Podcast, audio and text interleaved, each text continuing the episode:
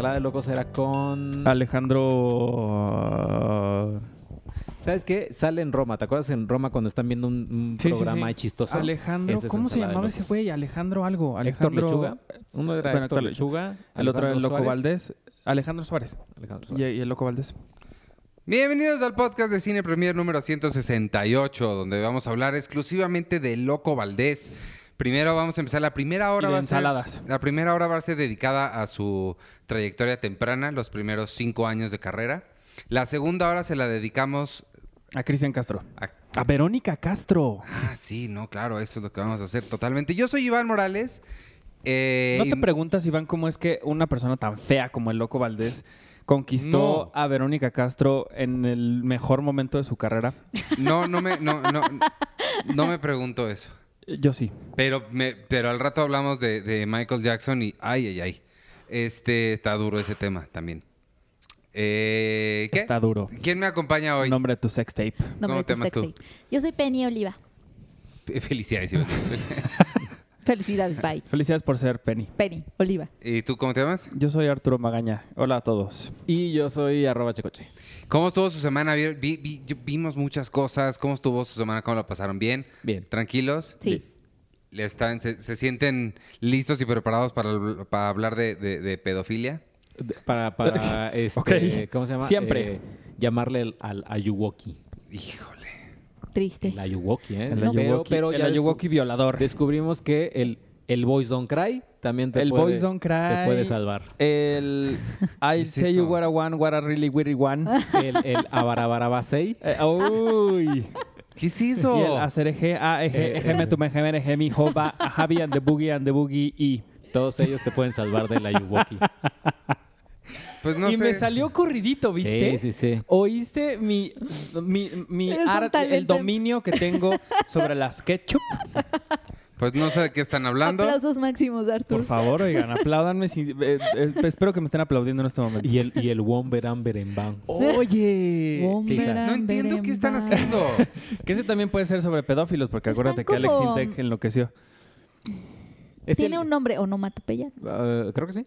Sí, Sí. eh, ¿Cuál? la onomatopeya, sí, sí. Onomatopeya. De diferentes canciones. Este. Bueno, yo vi en la semana, nada más para comentarles rápido, porque nadie se va a quedar, ni yo quiero quedarme a hablar de esto, nada más les quiero decir que se estrenó la No, quinta. Otra vez Marvel ya no. No, no, no, no, no. No, porque no he podido avanzar, porque. Bendito Dios. Es que casi no. Es que salieron un chorro de cosas que me puse Sí, a sí, ver. sí. Entre ellas Queer Eye, que no pude terminar, pero vi varios. Este, entonces, en, en Marvel sigo en. Acabo de, de- Tengo que terminar. ¿Cómo se llama? Spider-Man, No, la que viene antes. Doctor Strange, Doctor Strange. Guardianes de la Galaxia. Guardianes de la Galaxia 2. Oye, vi, escuché que hay un, un- no sé qué, creo que es un, ca- un canal de televisión, no sé qué diablos en Estados Unidos, que están pagándole mil dólares a alguien para que vea de jalón todas las películas, Ay, que me paguen a mí, lo estoy haciendo. pero o sea, sin detener. Ajá, tal cual, sin dormir. Ah, como Shia LaBeouf. Como Shia Sí, sí, sí, así. Wow. Creo que son mil dólares.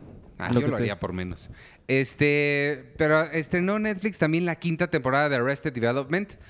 Arrested Development, sé que hay gente por allá afuera que es muy fan y estoy seguro que están tan emocionados como yo. Esta quinta temporada, híjole, nomás voy a decir eso rápido. Arrested Development, para quien no sepa, es una serie increíble, fantástica. Es, yo la, la describiría como genial. Las primeras tres temporadas que se transmitieron por Fox hasta que fueron canceladas son increíbles, pero después fue rescatada por, Ne- por Netflix. Fue una de las primeras series. De hecho, creo que fue la primera serie que Creo que fue rescataron la primera. de sus. en- o sea, salió casi al mismo tiempo que Orange is the New Black House of Cards. Fue de sus primeras originales también. eh, pero no era tan original porque es un. Pues lo están rescatando. Y de hecho, en- al principio dice a semi-original Netflix series. De hecho, sí es la primera, el primer rescate de Netflix. Sí, ¿no? Es el primero. Pero no salió como en la era House of Cards y Orange. Fue, fue después. A lo que me refiero es cuando todavía todo lo que salía de Netflix era increíble.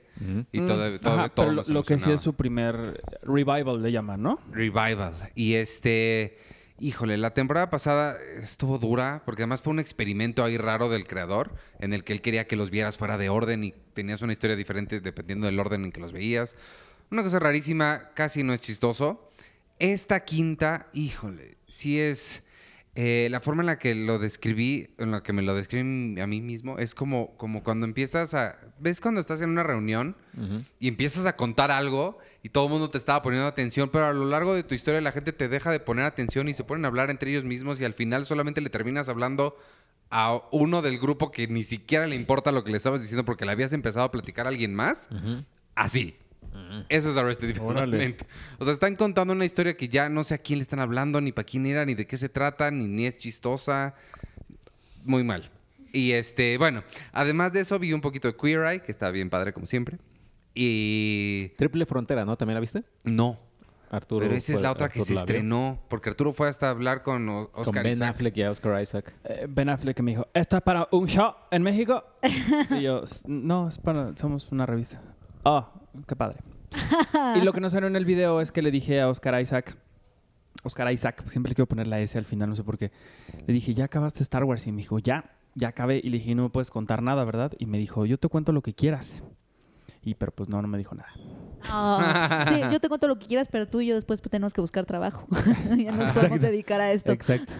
Y este, y Love and Robots, ¿vieron, lo, Uy, ¿vieron Love. alguno de lo- la nueva serie? De, bueno, tú cuéntales de qué es. Love, Dead and Robots de, de- la producen David Fincher y Tim Miller. Tim Miller es el director de Deadpool. Deadpool. Y David Fincher es un joven cineasta que está ahí tratando de ser, creo que dirigió Alien 3. y, y ya, pues es una película, pues es una serie de cortometrajes que nos recuerdan mucho a Animatrix, cuando salió Animatrix en 2003, si no me Sí, por ahí debe ser. A la par de Matrix Revolutions y Matrix eh, Reloaded. Y eh, pues habla, obviamente, como dice su título, del amor, de los robots y de la muerte. Es básicamente sci-fi. Eh, David Fincher y Tim Miller, ellos querían hacer una especie de, de heavy metal, de la película esta heavy metal. Ah, nunca la he ellos visto. querían hacerla. O sea, querían hacer como, como un, un remake de heavy Ajá, metal. Ajá. No, al no poder lograrlo o no poder realizar este, los derechos y demás, hicieron Love, Dead and Robots. Y son, creo que, 15 cortometrajes. Sí, Y son un chorro. son, son bastantes. Sí. Y muchos duran, el- algunos duran de 17, 17 minutos, el más corto dura 6 minutos. El, el más corto es Gravity, pero de terror. o sea, es- está, está Es muy sí cabrón. está, está muy cabrón. O Yo nada más vi cuatro, hombre.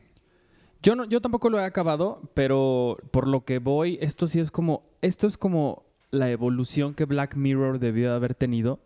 O sea, porque sí es como el, el- el abordar temas que sí son de tecnología, que sí son cosas futuristas, no necesariamente regidos en eso. O sea, es como una cosa más de lo que se está contando.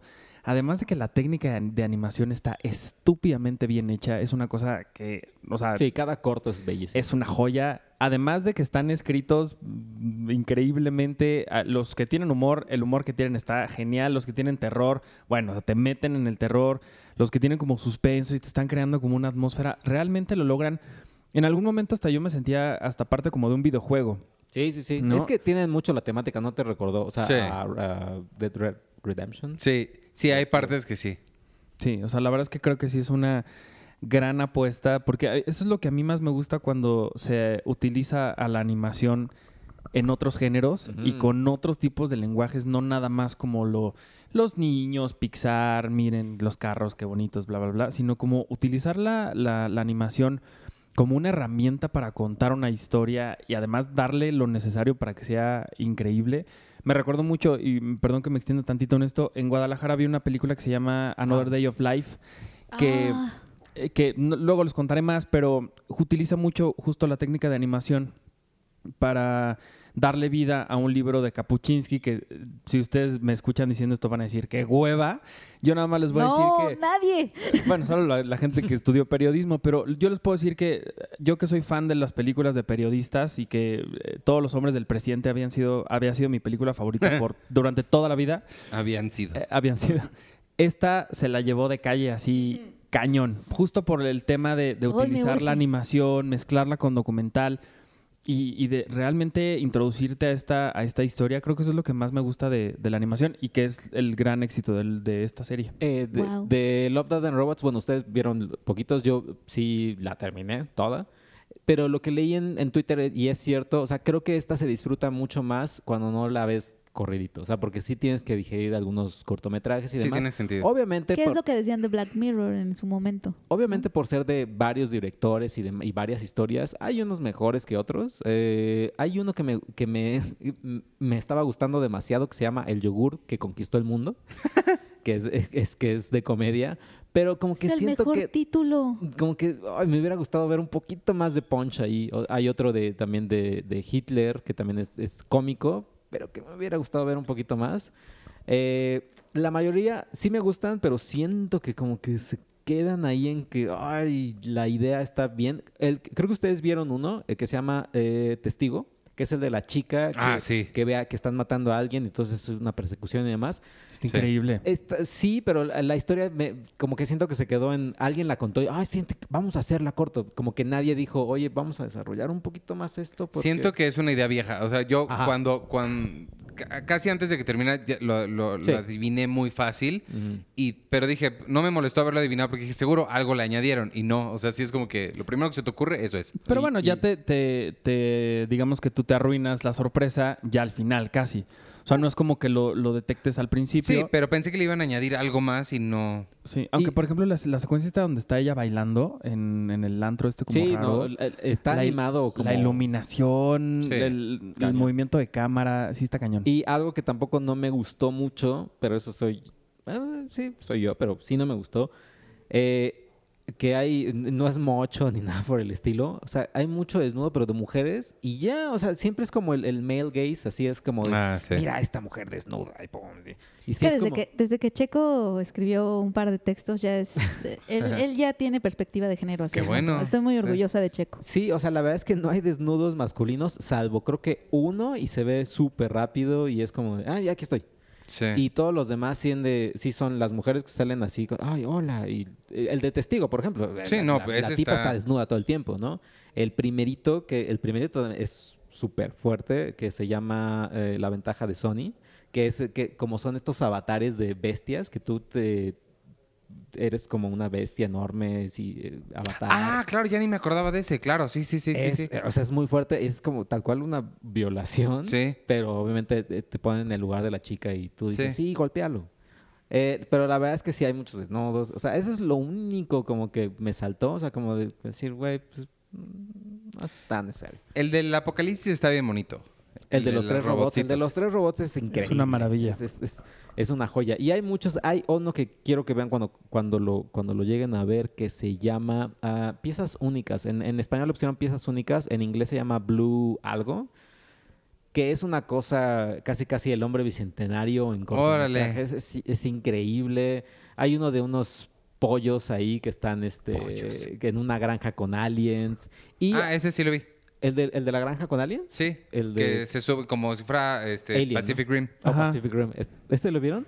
Sí. Ah, ahora quiero hablar, bueno, rápidamente hay otro que se llama La Era de Hielo, donde sale este Mary Elizabeth Winstead y ¿cómo se llama el que edita todo lo que quiere cuando está Topher Grace. Topher Grace. Ellos salen eh, en ese corto, pero es, es real. Es con como animación. rotoscopía.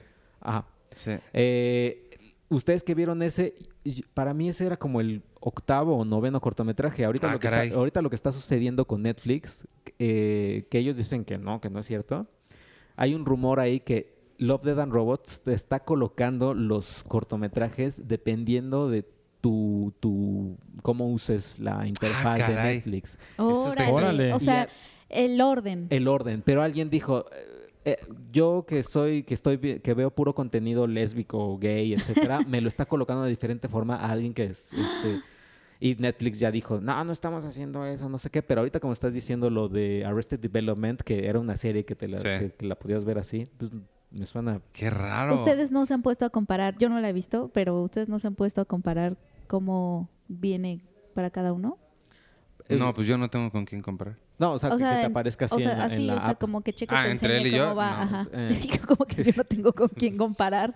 Pero, Pues es que no sé si comparten no sé, ustedes no sus sé qué me cuentas entendiste. con sus familias. pues yo no. pero No, sí, o sea, vean, con, vean con Lo- Checo, pues. Love, Dead and Robots, les van a dar ganas de ver Animatrix. Sí, Que Animatrix, que cortometraje. sí, eran bien padres.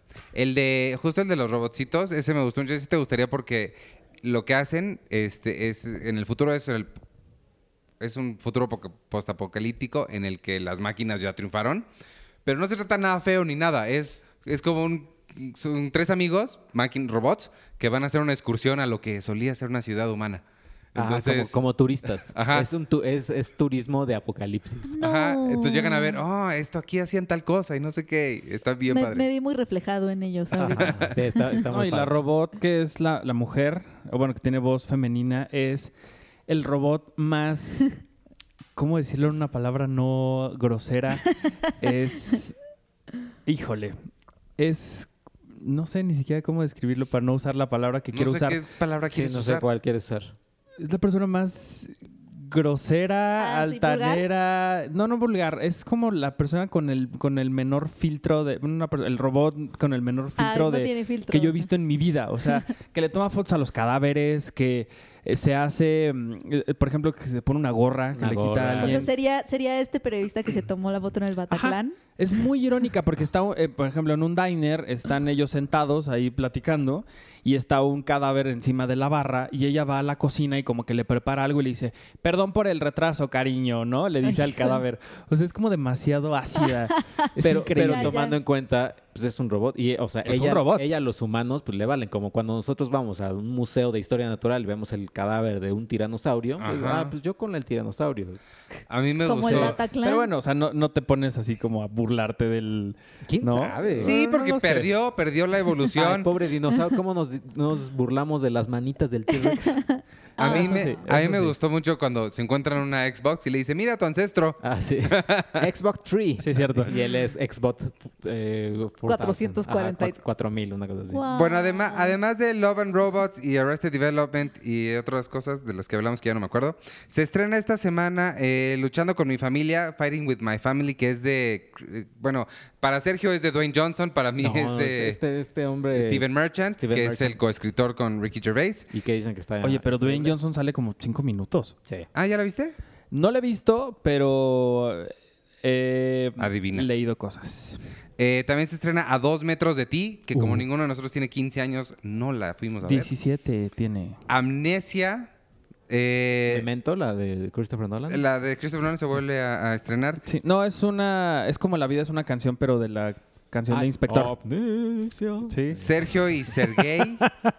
Regresa a mí, que es la de Julia Roberts y Joel Edgerton. No, Es- ¿Cómo es, se llama? eh, Lucas Hedges. Este año, bueno, el año pasado hubo una trilogía de chico blanco de los suburbios en problemas, En o- dramático, ¿no? Benny's Back, eh, Boy Erased y no sé cuál. Beautiful. Boy. Y Beautiful Boy. Ok. Este, y se estrena la, la, la mexicana de la semana, que en este caso sí Uy, vale sí. la pena. Y también es comedia. Pero no, no es comedia. ¿No es comedia? Ay, yo me la pasé. Tiene Yo sí una. me reí es mucho. que es O un, sea, es un drama que, Es que un- es tan. O sea, te hace reír de tristeza. Sí, yo claro. creo, Bueno, se pero- llama- pero no es una comedia. Se, se llama Las Niñas Bien y este y ahora sí habla de ella. No, pero no había dicho el título. Es que justo creo que di- diste un punto clave y por eso, por eso me sentí como en la obligación de corregir que no es una comedia, porque precisamente es el tipo de película que podría, o sea, si nada más ves el póster y el título, Las Niñas Bien, y además leíste el libro de Guadalupe la- Loaesa, te puede dar una idea de la película que no es que no es no está alineada. Y justo ese es el punto de la película. O sea y creo que de, o sea como que esa es un una característica que creo que eh, por eso esta película se me hace como como que se sale del molde porque sí tiene estos personajes eh, no y, es que tú ves el póster y, si ves y si has leído el libro te imaginas que de eso va a ir la película. O sea de que que es una comedia aunque sé que ya la viste que no te referías a eso pero la gente como hemos en, como en este panorama de post nosotros los nobles estos personajes de los niños bien pues se han se han abordado siempre desde la comedia ligera y siempre es como el mismo arco no siempre Sí. es como ah este es- eh, te burlas de ellos por los estereotipos que medio te dan ternura y luego pasa algo que los hace reflexionar y entonces se redimen al final de la historia Pero eh, se empiezan, empiezan ricos. empiezan en- ricos a la mitad del se camino. empiezan a dar cuenta son que la pobres. vida ajá Y ya al final son ricos, pero buena onda. Pero es como de ya, ya, ya me redimí, ya vi lo que era la vida. Entonces, y precisamente es curioso que Alejandra, cuando le, le- Alejandra Márquez Abela, que es la directora, cuando le pasaron la, mm, llegaron los de Woo Films, que es la productora, y le dijeron, mira, tenemos los derechos de, esta, de este libro que Guadalupe Loaes escribió en los 80 y que no había cedido los derechos nunca, y le dijeron, te invitamos, ¿no? Y Alejandra primero dijo, no. y, lo, y dijo no precisamente porque ella no quería hacer este tipo de película que hemos visto y se imaginaba que un traslado tal cual del texto, en donde los personajes, no sé si la han leído, pero o sea, es como una es como una serie de viñetas o de monólogos de estos personajes, estas niñas bien, de que Ujú. Vivían en, en- en San Ángel y así se iban a París de shopping, en donde tú las lees y, y es como de, hoy fuimos a la iglesia. Y fuimos a la iglesia y entre las cosas que les pedimos a la iglesia fue que nos devolvieran la banca, ¿no? O sea, porque José López Portillo pues hizo lo que hizo este, hizo enojar a estas clases sociales. Entonces, eh, sí son muy patéticas, pero te da mucha risa el libro. Entonces, como que a la directora dijo, no quiero hacer algo así. Y justo lo que hizo es, es realmente un dramonón que protagonizado por Ilse Salas, que te da risa porque obviamente sus personajes son patéticos, pero realmente esta es una película llena de angustia. O sea, ves a, ves a estas mujeres eh, que lo peor que les puede pasar es que no pase su tarjeta, que no puedan comprar eso y sobre todo que sus amigas se den cuenta. Entonces, Eso. vemos como a estas mujeres al borde del pánico todo el tiempo. Creo que esa aproximación a mí se me hizo súper inteligente de la directora, como de grandísima sensibilidad. Y además, lo que más me gustó es que es fotografiada por Dariela Ludlow. Eh, la fotografía misma es como de un mundo op- opulento, pero mega frágil. O sea, Sí. como que como si, como si le fueras a soplar a la, a la historia, a la película o a los escenarios y se fueran a desbaratar. Porque estas personas así son, son como de papel que en cualquier momento se nos desbaratan ahí. Sí. Y entonces, o sea, como que su patetismo ya no es por el absurdo, o sea, ya no te ríes del absurdo, sino que son patéticas porque compadeces un poco la angustia, y- pero no la celebra, ¿sabes? La película. Entonces, y justamente qué bueno que sacaste ese, ese tema porque el póster y todo eso, y de hecho la misma directora sabía, dijo, es que a mí, a mí me da miedo, que bueno, creo que lo que va a pasar es que la gente va a ver el póster y como tenemos todas estas películas, Mis Reyes contra Godines y todo eso, que tratan a los personajes así, Y que ahí viene la segunda, por cierto. la gente, mucha gente a lo mejor va a entrar pensando que es otra cosa y otra gente no va a querer ir porque piensan que es esa cosa. Pero sabes que a mí me daría gusto que hablando como a este público masivo que va y que está yendo a ver las comedias románticas, me va a dar mucho gusto que descubra una película tan bien hecha, tan bien dirigida, con grandes actuaciones, que se sale de este molde que hemos venido ya aguantando de pura cosa mal hecha incluso. Me va a dar mucho gusto que descubran otras películas, a lo mejor por accidente, ¿no? Como que terminen viendo esto, porque la verdad es que no es, no es una película contemplativa, no es Carlos Reigadas, no es, ¿no? O sea, no es el extremo. Y quizá podría ser como este, este puente que, que conecte a este público mexicano que odia todo lo que no es comedia romántica, pero que sí le encantan las comedias y que puedan como descubrir como, ah, mira, no está mal. O sea, ¿no? es como el, como el Como meme, el meme de caballo de Troya de mira, te estoy invitando Ajá. así, y abajo, y, y adentro del caballo trae así. Pero es muy buena, o sea, no creo que a nadie que entre se decepcione, o sea, de verdad claro. es es súper buena. Y sobre todo porque, o sea, sí, a mí sí me hace pensar, o sea, como que esta película sí me hace pensar como veo a estas mujeres y como que te hace entenderlas, no, no, justi- no las justifican y las celebra, pero te hace entender, porque una parte de mí sí no entendía a estas personas que su privilegio es como todo lo que tienen y es como de, y están tan aferrados a, a eso que dices, es que ni siquiera sé de dónde viene eso, o sea, ni siquiera entiendo qué pasa en su cabeza o- y por qué el que se tengan que formar 20 minutos más en la gasolina es como el derrumbe de todo su mundo. Eh, y un poquito pasa eso con esa película y un poquito también te ves reflejado, o sea, como, como que no te- también te das cuenta que tú tienes privilegios y que si te los quitan te enojas un montón porque piensas que una una actriz me lo dijo, Joana Murillo dice que ella decía que los privilegiados piensan que la normalidad es opresión. O sea, tú te sientes oprimido cuando te quitan tus privilegios porque no te das cuenta que son privilegios. Entonces, eso me pareció como muy, muy acertado. ¿Tú la viste, Iván? Sí. Ah, Ah, es que me- te me quedaste viendo como, te me quedaste viendo como que no, no entiendo nada. No, yo la vi en Toronto. ¿Y Por eso te- dije que a mí, sí- a mí sí se me hace una comedia. ¿Qué te o sea, yo creo que hay diferentes tipos de comedia. Pues no creo que sea nosotros los nobles. Yo no estaba pensando en nosotros los nobles. Para mí es como Pues no sé, a mí sí se me hizo chistosa. Creo que es otro tipo de comedia, de la misma forma en la que Ace Ventura es una comedia y The Favorite es una comedia, pero pues no O, así, o- o, sea... o Green Book, ¿no? ¿no? más bien, ¿sabes con quién Ajá. lo compararía un poco con Black Landsman? Te ríes, Ajá, pero ándale. no te atreverías a decirle a Spike Lee Sí. que es una comedia. Ajá, ¿Te acuerdas la de...? no, no estoy de Ah, acuerdo. no, yo creo yo que... creo que sí. Hay una película Sí. con Es como Elijah tremendamente Wood. triste. Pero es una... com- Pero lo está abordando a partir de la comedia. O Y sea, hasta Sí. Chuy, creo que hay una entrevista, la entrevista con Chuy, creo que, o sea, sí hablan de que pues, es una comedia y no sé qué, bla, bla. No, no ¿Te sé. acuerdas de una película que me gustó mucho de Netflix que sale Elijah Wood, pero que tiene un título larguísimo que nunca me puedo acordar? End of the fucking world. No, no, no, No. es muy parecido, pero Es sí, no me acuerdo. Las últimas personas. Es algo de las últimas personas, No, ¿no? algo de... mm, Tú y yo estamos... I en- don't Ah, feel eh, at no, home. es eh, The Lord of the Rings, The Fellowship of the Ring. No, I don't feel at home in this world anymore. Esa, eso me parece como un- o sea, una película que ligeramente podría ser equiparable, porque es demasiado oscura, demasiado de temas fuertes, pues, pero que la mitad de la película te la pasas riendo, ¿no? Ajá. Es como una risa medio, pues no involuntaria, pero, pues no sé, como que, como este lado negro morbosón de la, de la gente que, que le gusta. Además, no, no, no hay que ser, este, pues, mentirosos. A mucha gente le va a dar risa ver un poco sufrir a esta gente millonaria, creída y Claro, petulante, no, sí, tiene que tiene que agarrar una cubeta para sacar agua de su alberca porque ya le cortaron el agua, ¿no?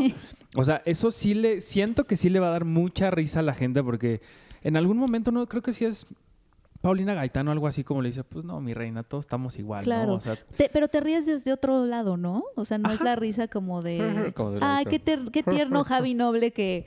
que Sí, no, acá que- es como de- Que no sabe, que no sabe de- manejar una micro. es como de mírate cómo tú más bien, mírate cómo nosotros sufrimos siempre lo que tú estás sufriendo ahorita también. Es un poco también como eso. Sí, sí, y, y que, y que los entiendes, o sea, sí te provoca mucha angustia. Bueno, entiendes como la angustia. Como que el patetismo es porque Me se gusta la esa palabra, ya dos veces. Patetismo. Patetismo. Bienvenidos a la, a la, a la dichosa palabra.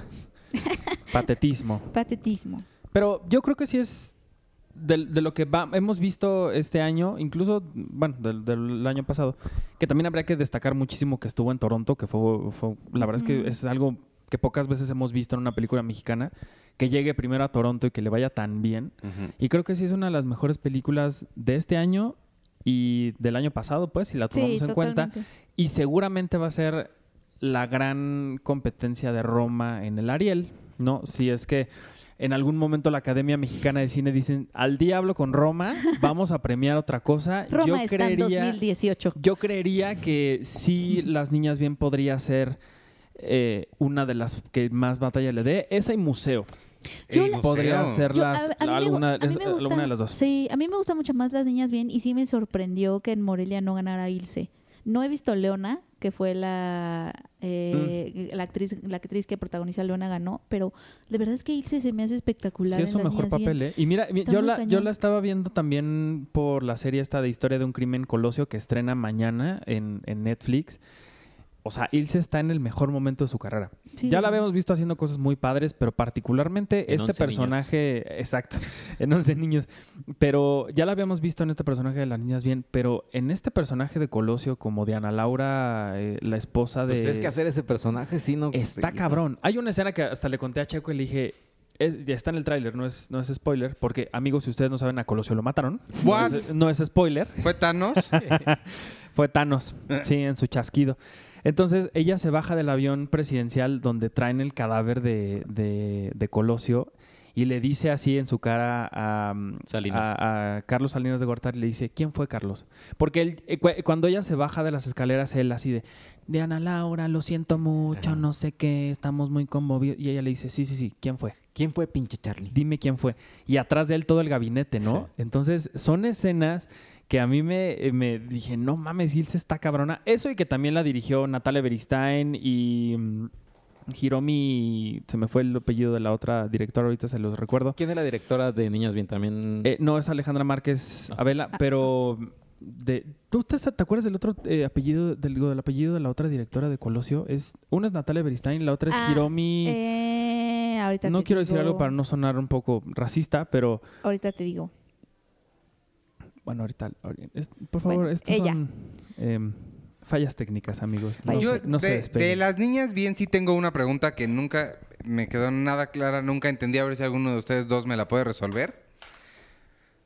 Eh, la música está musicalizada, más bien la película está musicalizada a veces con aplausos. Y yo, cuando la estaba, yo la estaba viendo en Toronto, que es un festival, y usualmente en los festivales la gente aplaude, pero usualmente no aplauden en la mitad de la película. Usualmente aplauden, Hiromi Kamata, ¿ya ven? usualmente aplauden ya una vez que terminó. Y de repente empezaron a aplaudir y yo pensé que había gente aplaudiendo a la mitad de la función y no entendía por qué. Y a ver si alguno de ustedes dos me puede explicar qué, qué creen que quería decir Alejandra Márquez Abela con los aplausos, con musicalizar su película con aplausos, que me sacó muchísimo de onda. Pues no sé si, no sé, o sea, creo que, creo que es muy silenciosa, ¿no? En general la, la película, como que eh, tiene como estas formas de transmitirte angustia y ansiedad de forma, em, con elementos distintos. O sea, me pasó, por ejemplo, no sé si, no me acuerdo que haya aplausos, pero esta escena donde ella reconstruye una fiesta infantil en Ajá. donde se le empieza a caer el mundo al personaje de Ilsa, de. Ilse.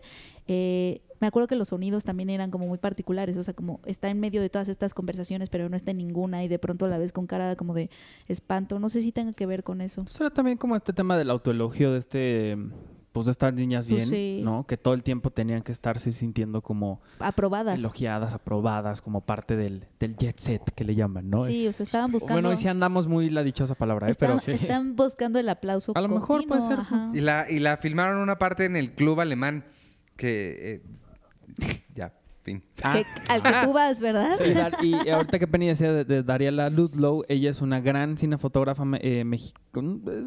De mexicana, ¿no? Sí. Está, según yo, en la AMC. Bueno, eh, ella fotografió Los insólitos peces gato Y los adioses. y Los adioses. De verdad, ella sí, ella es un talentazo. Y su fotografía y la forma en que mueve la cámara Romano la fotógrafo. porque no es- está. Eh, es de ella fue verdad. colaboradora cinematográfica de Roma también. Todos fuimos colaboradores cinematográficos, Exacto. fílmicos. Yo quiero ser colaborador. Ah, colaboradores fílmicos. ¿Era fílmico? Ay, no, me No. acuerdo. Creo que es cinematográfico, fílmico. No, el, el- el- el título que le pusieron era colaborador cinematográfico, ¿no? ¿A Galo? Uno de los dos. No me acuerdo. Si era pues, fílmico sea, o El punto era que era colaborador de El punto es que no era Cuarón. El punto es que Oye, casi no está en los Eh, créditos. Estábamos en Guadalajara con nuestros queridos amigos del gremio cinematográfico y estábamos esperando a que Guillermo del Toro diera el, el anuncio de los dos ganadores de su beca Jenkins del Toro. Mm. Y que fueron dos. que fueron dos al final, que los dos tienen historias increíbles, ya luego hablaremos más al respecto de ellos. Pero antes de que empezara, estábamos como todos en el chistorete, así eh, antes de, de- de que empezara la conferencia, y yo dije, qué bueno que esta beca no se llama Jenkins Cuarón, porque si no saldría Alfonso Cuarón y diría, bueno, el ganador de la beca soy yo. Y se iba a parar y se iba a ir, ¿no? Y entonces así, la mitad de la sala donde estábamos, cagados de risa eh, conmigo, eh, y ya, es todo lo que quería contarles. El ganador de la beca soy yo. Soy yo. Porque nadie lo puede hacer mejor que yo. Pues bueno, ahí está las niñas bien. No se la pierdan, de verdad. Está bien, bien padre. Bien, bien padre. Vamos, Ay, la directora viene en nuestro especial de marzo. Sí. Vamos con Living Neverland o quieren hacer algo más antes. No, ya en directo. Podemos Así decir como otra palabra rimbombante, Chaco. para la Eh, dichosa palabra. Iji. Y así, y así eh, invocamos al, al, a ¿Qué la es Yuwoki. El- De la Yuwoki. de la Yuwoki. Que me estaba tratando de acordar de otra canción que, que vimos ayer, pero no ya no me viene a la mente otro. Eh, la Barabasei, el, el Oye, el Kurikitaka también entra, ¿no? Kuriquitaca Kuriquitaca. puede ser, el, son- el sonidito no. Este, yo lo que le decía a Checo es huevos con aceite. ¿Cuál es esa? Ah, huevos con aceite. La Huevos canta... con Aceite. aceite. ¿Quién la canta? ¿Kiss? ¿O no, no, es, Motley este, Crue? ¿Es No. AC? AC/DC? No sé. Es- ¿No es ACDC? No sé, yo lo único que We're sé es que cuando vinieron a No, México empezaron a can- iban a cantar We Are Not Gonna Take It y la banda eh, estando aquí en México empezaron a cantar huevos con aceite. ¿En serio? Porque Ajá. sabían que nosotros la Ajá, cantábamos. no sé Ah, quién le dijo, Twisted Sisters. ah, le- no sé quién les dijo y ellos en vez de cantar We Are Not Gonna Take It Cantaron empezaron a cantar con huevos con aceite. Y el, creo que fue el foro solo, no sé dónde diablos, estaba la gente, bueno, vuelta loca porque así, huevos con aceite. Huevos con aceite. Que rápidamente se estrena también en Netflix eh, mañana The Dirt, que es la película autobi- autobiográfica de Motley Crue, así en la misma onda de Mm. Queen y en la misma onda de Rocketman. Sí, Motley sí. Crue tiene su película autobiográfica en Netflix. Eh, y ya, para quienes sean fans, yo no soy muy fan de Motley Crue. El glam eh, se, me, se me hace un género del rock apestoso, pero soy yo. Oye, ¿sabes de qué me acordé a ti que te, que te encantan estos hombres de los cascos? ¿Cómo se llaman? Este, Daft Punk. Daft Punk. Este, los- perdóname por- Estos hombres de los Los cascos, de los, los cascos. soldados, Los policías. los policías, Los los astronautas. bomberos, los policías del eje 5. los astronautas. ¿Los astronautas? No, ellos tienen una canción que es Lo- Lose Yourself to Dance, ¿no? Y en un en algún vi una vez algún video de estas canciones como huevos con aceite que cantaban en Spanglish y decía Lucho sabe inglés. Entonces, en vez de Lose Yourself to Dance es Lucho, Lucho sabe inglés. Uy, muy bueno. Es buenísimo. Y ahora sí estamos Mira, la cara de. Iván de ya me voy. No sé de qué está, es que no sé de qué están hablando. Este, entonces qué? Living Neverland. Living Neverland. No, ¿Qué eh, les pareció Living Neverland? Lo que te iba a decir era que tú, tú decías, oye, empezamos a hablar eh, ya o quieren hablar de otra cosa y te iba a decir, pues no, como en el documental, así sin agua va. ¿A ti no se te pareció así como que de un momento para otro dijo, y me quito los pantalones y entonces me empezó a tocar? Sí, es como, uy, espérate. Sí está, sí está rudo Sí como, escala de pronto. Sí. cómo empieza de repente. O sea, sí la... Como el meme de, de, de, de era Anchorman, de wow, este, eso escaló muy rápido. Oye, el otro día estaba viendo Anchorman y qué festa. Ah, bueno. A mí no me gustan esas películas. A mí tampoco. Ese es el humor que no me Eh, gusta. sigo sin creer Y- y que sea el amo a mismo Steve director. Carell. Ah, sí. O sea, Está sí- cañón. sigo sin creer que sea que sea el mismo director que Big Short y A mí sí, a mí, no- a mí nunca me ha gustado Vice. ese, ese tipo de humor. Este, sí, pues, de Living Neverland, para quien no sepa, es un documental que se estrenó en Sundance y HBO lo compró y dijo, lo voy a pasar yo. Este, dura cuatro horas y es, es, un, es un documental muy interesante. A mí, a, a mí me pareció... mm, O sea, es, para quien no sepa absolutamente nada, es, habla sobre las, los casos de abuso Dos casos. Dos casos de abuso en contra de Michael Jackson y pues, son entrevistas. A mí, la verdad es que también llamarle documental se me hace un poquito Ajá. buena onda. Eh, Se, se me hace que es ser un poquito buena o generoso con, con, con la película porque son dos entrevistas con footage de drones volando. Bueno, no, por- sí hace varias entrevistas con los, Bueno, los familiares. familiares. pero nada más. Ujú. O sea, es como un especial muy bien hecho de CNN. Sí. Sí, es como un especial televisivo. Sí. Sí, en cuanto a valor cinematográfico no tiene mucho, Sí. pero vale totalmente la pena por las cosas que están diciendo. Y lo que eh, son, son, son dos muchachos que ahorita, uno de ellos tiene exactamente mi edad, vi que era como cuatro años menor que yo, digo, cuatro meses menor que yo. Este. Y ellos son dos que sufrieron este abuso por parte de Michael Jackson cuando eran muy chiquitos y ahorita decidieron contar como toda la historia. El, Bueno, el- que eh, sí decidieron, pero también hay muchos aspectos psicológicos.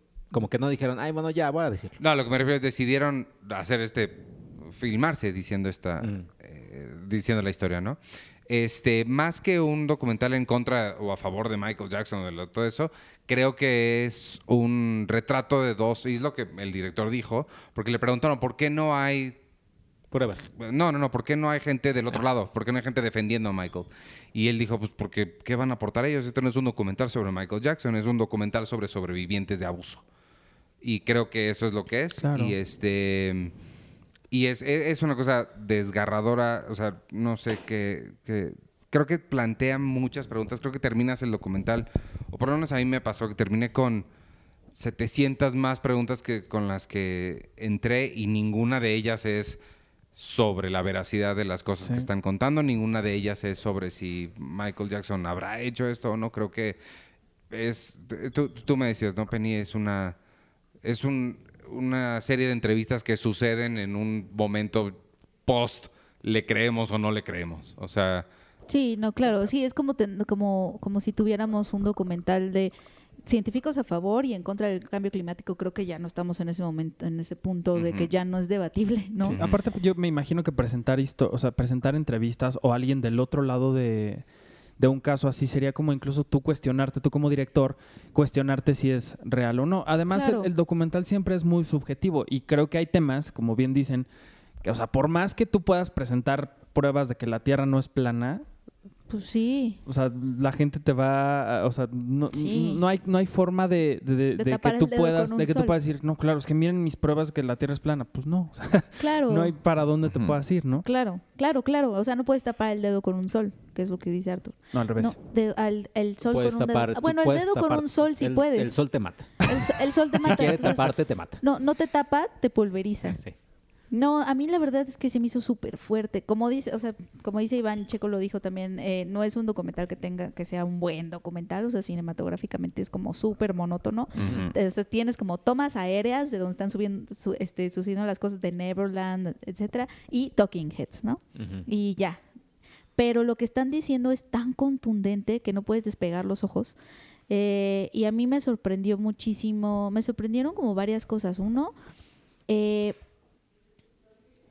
el nivel de, de calculación, o sea, lo calculador, ellos nos, demu- nos muestran a un Michael Jackson inmensamente calculador. Es que creo O sea, que... no alguien que, que le gustaban los, los niños y a lo mejor sin querer, sin darse cuenta, era inapropiado porque como él era un niño también, no tenía comportamiento inadecuado, que es como lo que hicieron, que, es- que es al final como lo que usó la defensa, ¿no? Sí, sí. Este, no, vimos a alguien que sabía, que sabe que está mal y no solo eso, sino que manipulaba a los, a los niños, siete años, 13 años, para que uno no lo contaran en sus casas, dos, desaparecieran la evidencia, ponía campanas para que darse cuenta si alguien venía, los metía al closet para que la gente tuviera que pasar más puertas este, y tuvieran más chance de escuchar a la gente que venía y, y- y vestirse, eh, y los metió en una relación tóxica de yo solo yo te quiero, tus papás no, las mujeres son horribles, o sea, hubo como toda esta manipulación psicológica que no hace a alguien inocente, ¿sabes? Sí. Entonces, eso, eso la verdad es que es muy sorprendente y además, o- obviamente, los testimonios son como muy gráficos en, en algunos puntos. Y eso, y también cómo también, no solo ellos estuvieron como, in- como deslumbrados por el poder y porque su ídolo les estaba haciendo caso y como todo el proceso psicológico que siguieron de lo amamos y luego, ¿por qué ya no me hace caso? Ya no soy especial a, a diablos, abusaron de mí, que se dieron cuenta como como de, o sea, como que cuando lo asimilaron ya eran adultos, sino los mis- las mismas familias. O sea, las mismas familias también eran víctimas un poco de esta manipulación. O sea, como que un poco se ganaba la familia para, para tener acceso al niño. Entonces, todo es tremendamente alevoso y tremendamente calculador. Eso es lo que a mí me sorprendió, como Sí. la magnitud de eso. A mí la, la parte ahorita que, que estabas diciendo de cómo ellos se dieron cuenta que habían sufrido abuso al fin, o sea, muchos años después. eh, él dice, no, es- no fue un caso de represión de memoria, no es que no me acordara, solo... Y, y es que esta es la parte a mí se me hace impresionante de cómo funciona la mente, o sea, de- no es que no lo recordara, solo no lo identificaba como, o sea, recordaba perfecto lo que había sucedido, solo en su cabeza eso no era abuso. Y Claro, no a fue... los siete años no ¿qué fue vas a sino- saber? Y eso es algo que Y la es- gente culpa mucho a las víctimas por eso, como de, ay, ¿por qué hasta ahorita viene esa de, sabes? Gente que no sabe cómo es eso. Sí, y no fue sino hasta que nació su hijo, y, y lo dice en el documental, dice, es que hasta que yo me imaginé, me imagino a alguien haciéndole lo que a mí me hicieron a mi hijo y, tengo, y lo mato, o sea, literalmente voy y lo mato. Pero cuando yo me acuerdo de lo que yo viví, no lo recuerdo ni siquiera con enojo, lo recuerdo con amor. Está cabrón. Eso es lo que a mí se me hace... Y al final es como de, él me ayudó en mi carrera, él, él me puso donde estaba, él, o sea, yo, yo estuve enamora- enamorado de él y al mismo tiempo abusó sexualmente de mí. O sea, como que el documental, creo que lo, lo, lo clave, lo más importante del documental es que pone sobre la mesa esto de que no importa que los niños hayan estado enamorados. No importa que, el- a- pa- que para los niños o para los adultos ahorita que, que sufrieron, a- no, no, no importa que ellos mismos no lo, hayan- no la- no lo hayan visto como, adu- como abuso, no importa que ellos lo hayan defendido, no importa, sigue siendo abuso sexual. O sea, no importa los sentimientos que la víctima tenga Claro. o los niños, no importa si a los niños sí, si querían, lo siguen defendiendo, si ellos mismos no piensan que estuvo mal, si no importa nada de eso, sigue siendo abuso sexual. Y no importa que haya amor, incluso, bueno, a- amor tóxico, No importa los, no importa nada de eso, nada de eso importa, sigue siendo abuso sexual. que es el caso de Roman Polanski. Y eso es lo que es- la gente no entiende. Que siempre lo han defendido porque la niña hasta el día de hoy dice, es que yo tenía 13, pero eh, estoy bien con eso, no pasa nada. Lo que ella piense es irrelevante. O sea, si ella cree que es abuso o no, un delito, es sí. Los niños no tienen mentalmente y emocionalmente la capacidad para manejar. ¿Y por qué es un abuso? Porque eh, inevitablemente en una relación así, en una relación con quotes o con, con comillas, va a haber un desbalance de poder. Inevitablemente. Y eso es lo que no entendemos, que el abuso sexual, primero que nada, antes de lo sexual, es abuso de poder. Y, y han, eh, también yo he leído mucho, bueno, o sea, no tanto, porque digo, "Ah, qué flojera, pero eh, no que flojera leer, sino que flojera leer eh, los argumentos de las personas que dicen, aquí van mis eh, mi- los puntos en contra de este documental que es, Es que falso y no, No. sé Eso qué. también es así Y como... empiezan a poner el primero, el primero que dicen es de Wade, es Wade, el que este Wade primero fue este fue a- fue al juicio y, Y lo él defendió. lo defendió y no sé qué, pero el punto es que ellos estaban inclusive en el mismo documental. Vemos cuando se muere Michael Jackson cómo ellos dos están tratando, cómo, cómo su, su, su mente, su psicológicamente están como que lidiando con algo de, ok, ya se fue esta persona que los últimos años yo estaba rogando por su amor y ya no, lo superé, se murió, pero entonces ya, ya se fue algo, o sea, como que los vemos psicológicamente como que están afrontando un, un, un- shock ahí algo.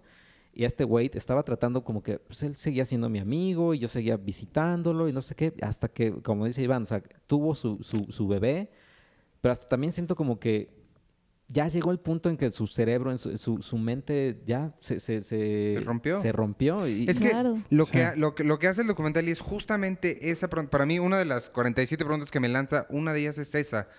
Y es la pregunta que se está haciendo este chavo Wade Robson y, y el, y el otro, ¿cómo dijimos? Jimmy Safechuck. Y es, no sé qué hacer con esta información. Y creo que esa es la pregunta que Claro. con la que yo salí principalmente después del documental y es, no sé qué hacer con esto. Porque, y, y creo que eso es lo que... Sí, siendo, fana- siendo fan, ¿no? De Michael Exacto. Jackson. Por- no, o sea, no solo fan. eh, En mi caso muy particular de Iván, no sé, no sé ustedes, contarán su propia historia con él. Michael Jackson es parte de mi ADN. O sea, Michael Jackson no es un güey que yo escuchaba que, ah, a mis papás les gustaba o por ahí lo conozco como Lucerito. No, o sea, Michael Jackson es Cerito es parte de mi ADN. Michael Jackson es parte de quien soy, o sea, y, porque yo no crecí, de nuevo, no crecí con él como escuchaba a, Snow o a, no sé, a otra gente. O sea, y sí me, me- me- me afecta genuinamente porque sí no sé qué pensar de este güey que si era... Digo, también yo nunca idola- idolatré a nadie con la forma en la que lo idolatraban algunas personas, pero pues sí crecí con él y saber que al mismo tiempo, o sea, esta persona que hizo tanto bien, porque además ayudó a un chorro de gente, donó mucho dinero, sí hizo bien, que era un genio musical y un genio de baile y que inventó géneros e inventó formas de baile, al mismo tiempo es este monstruo.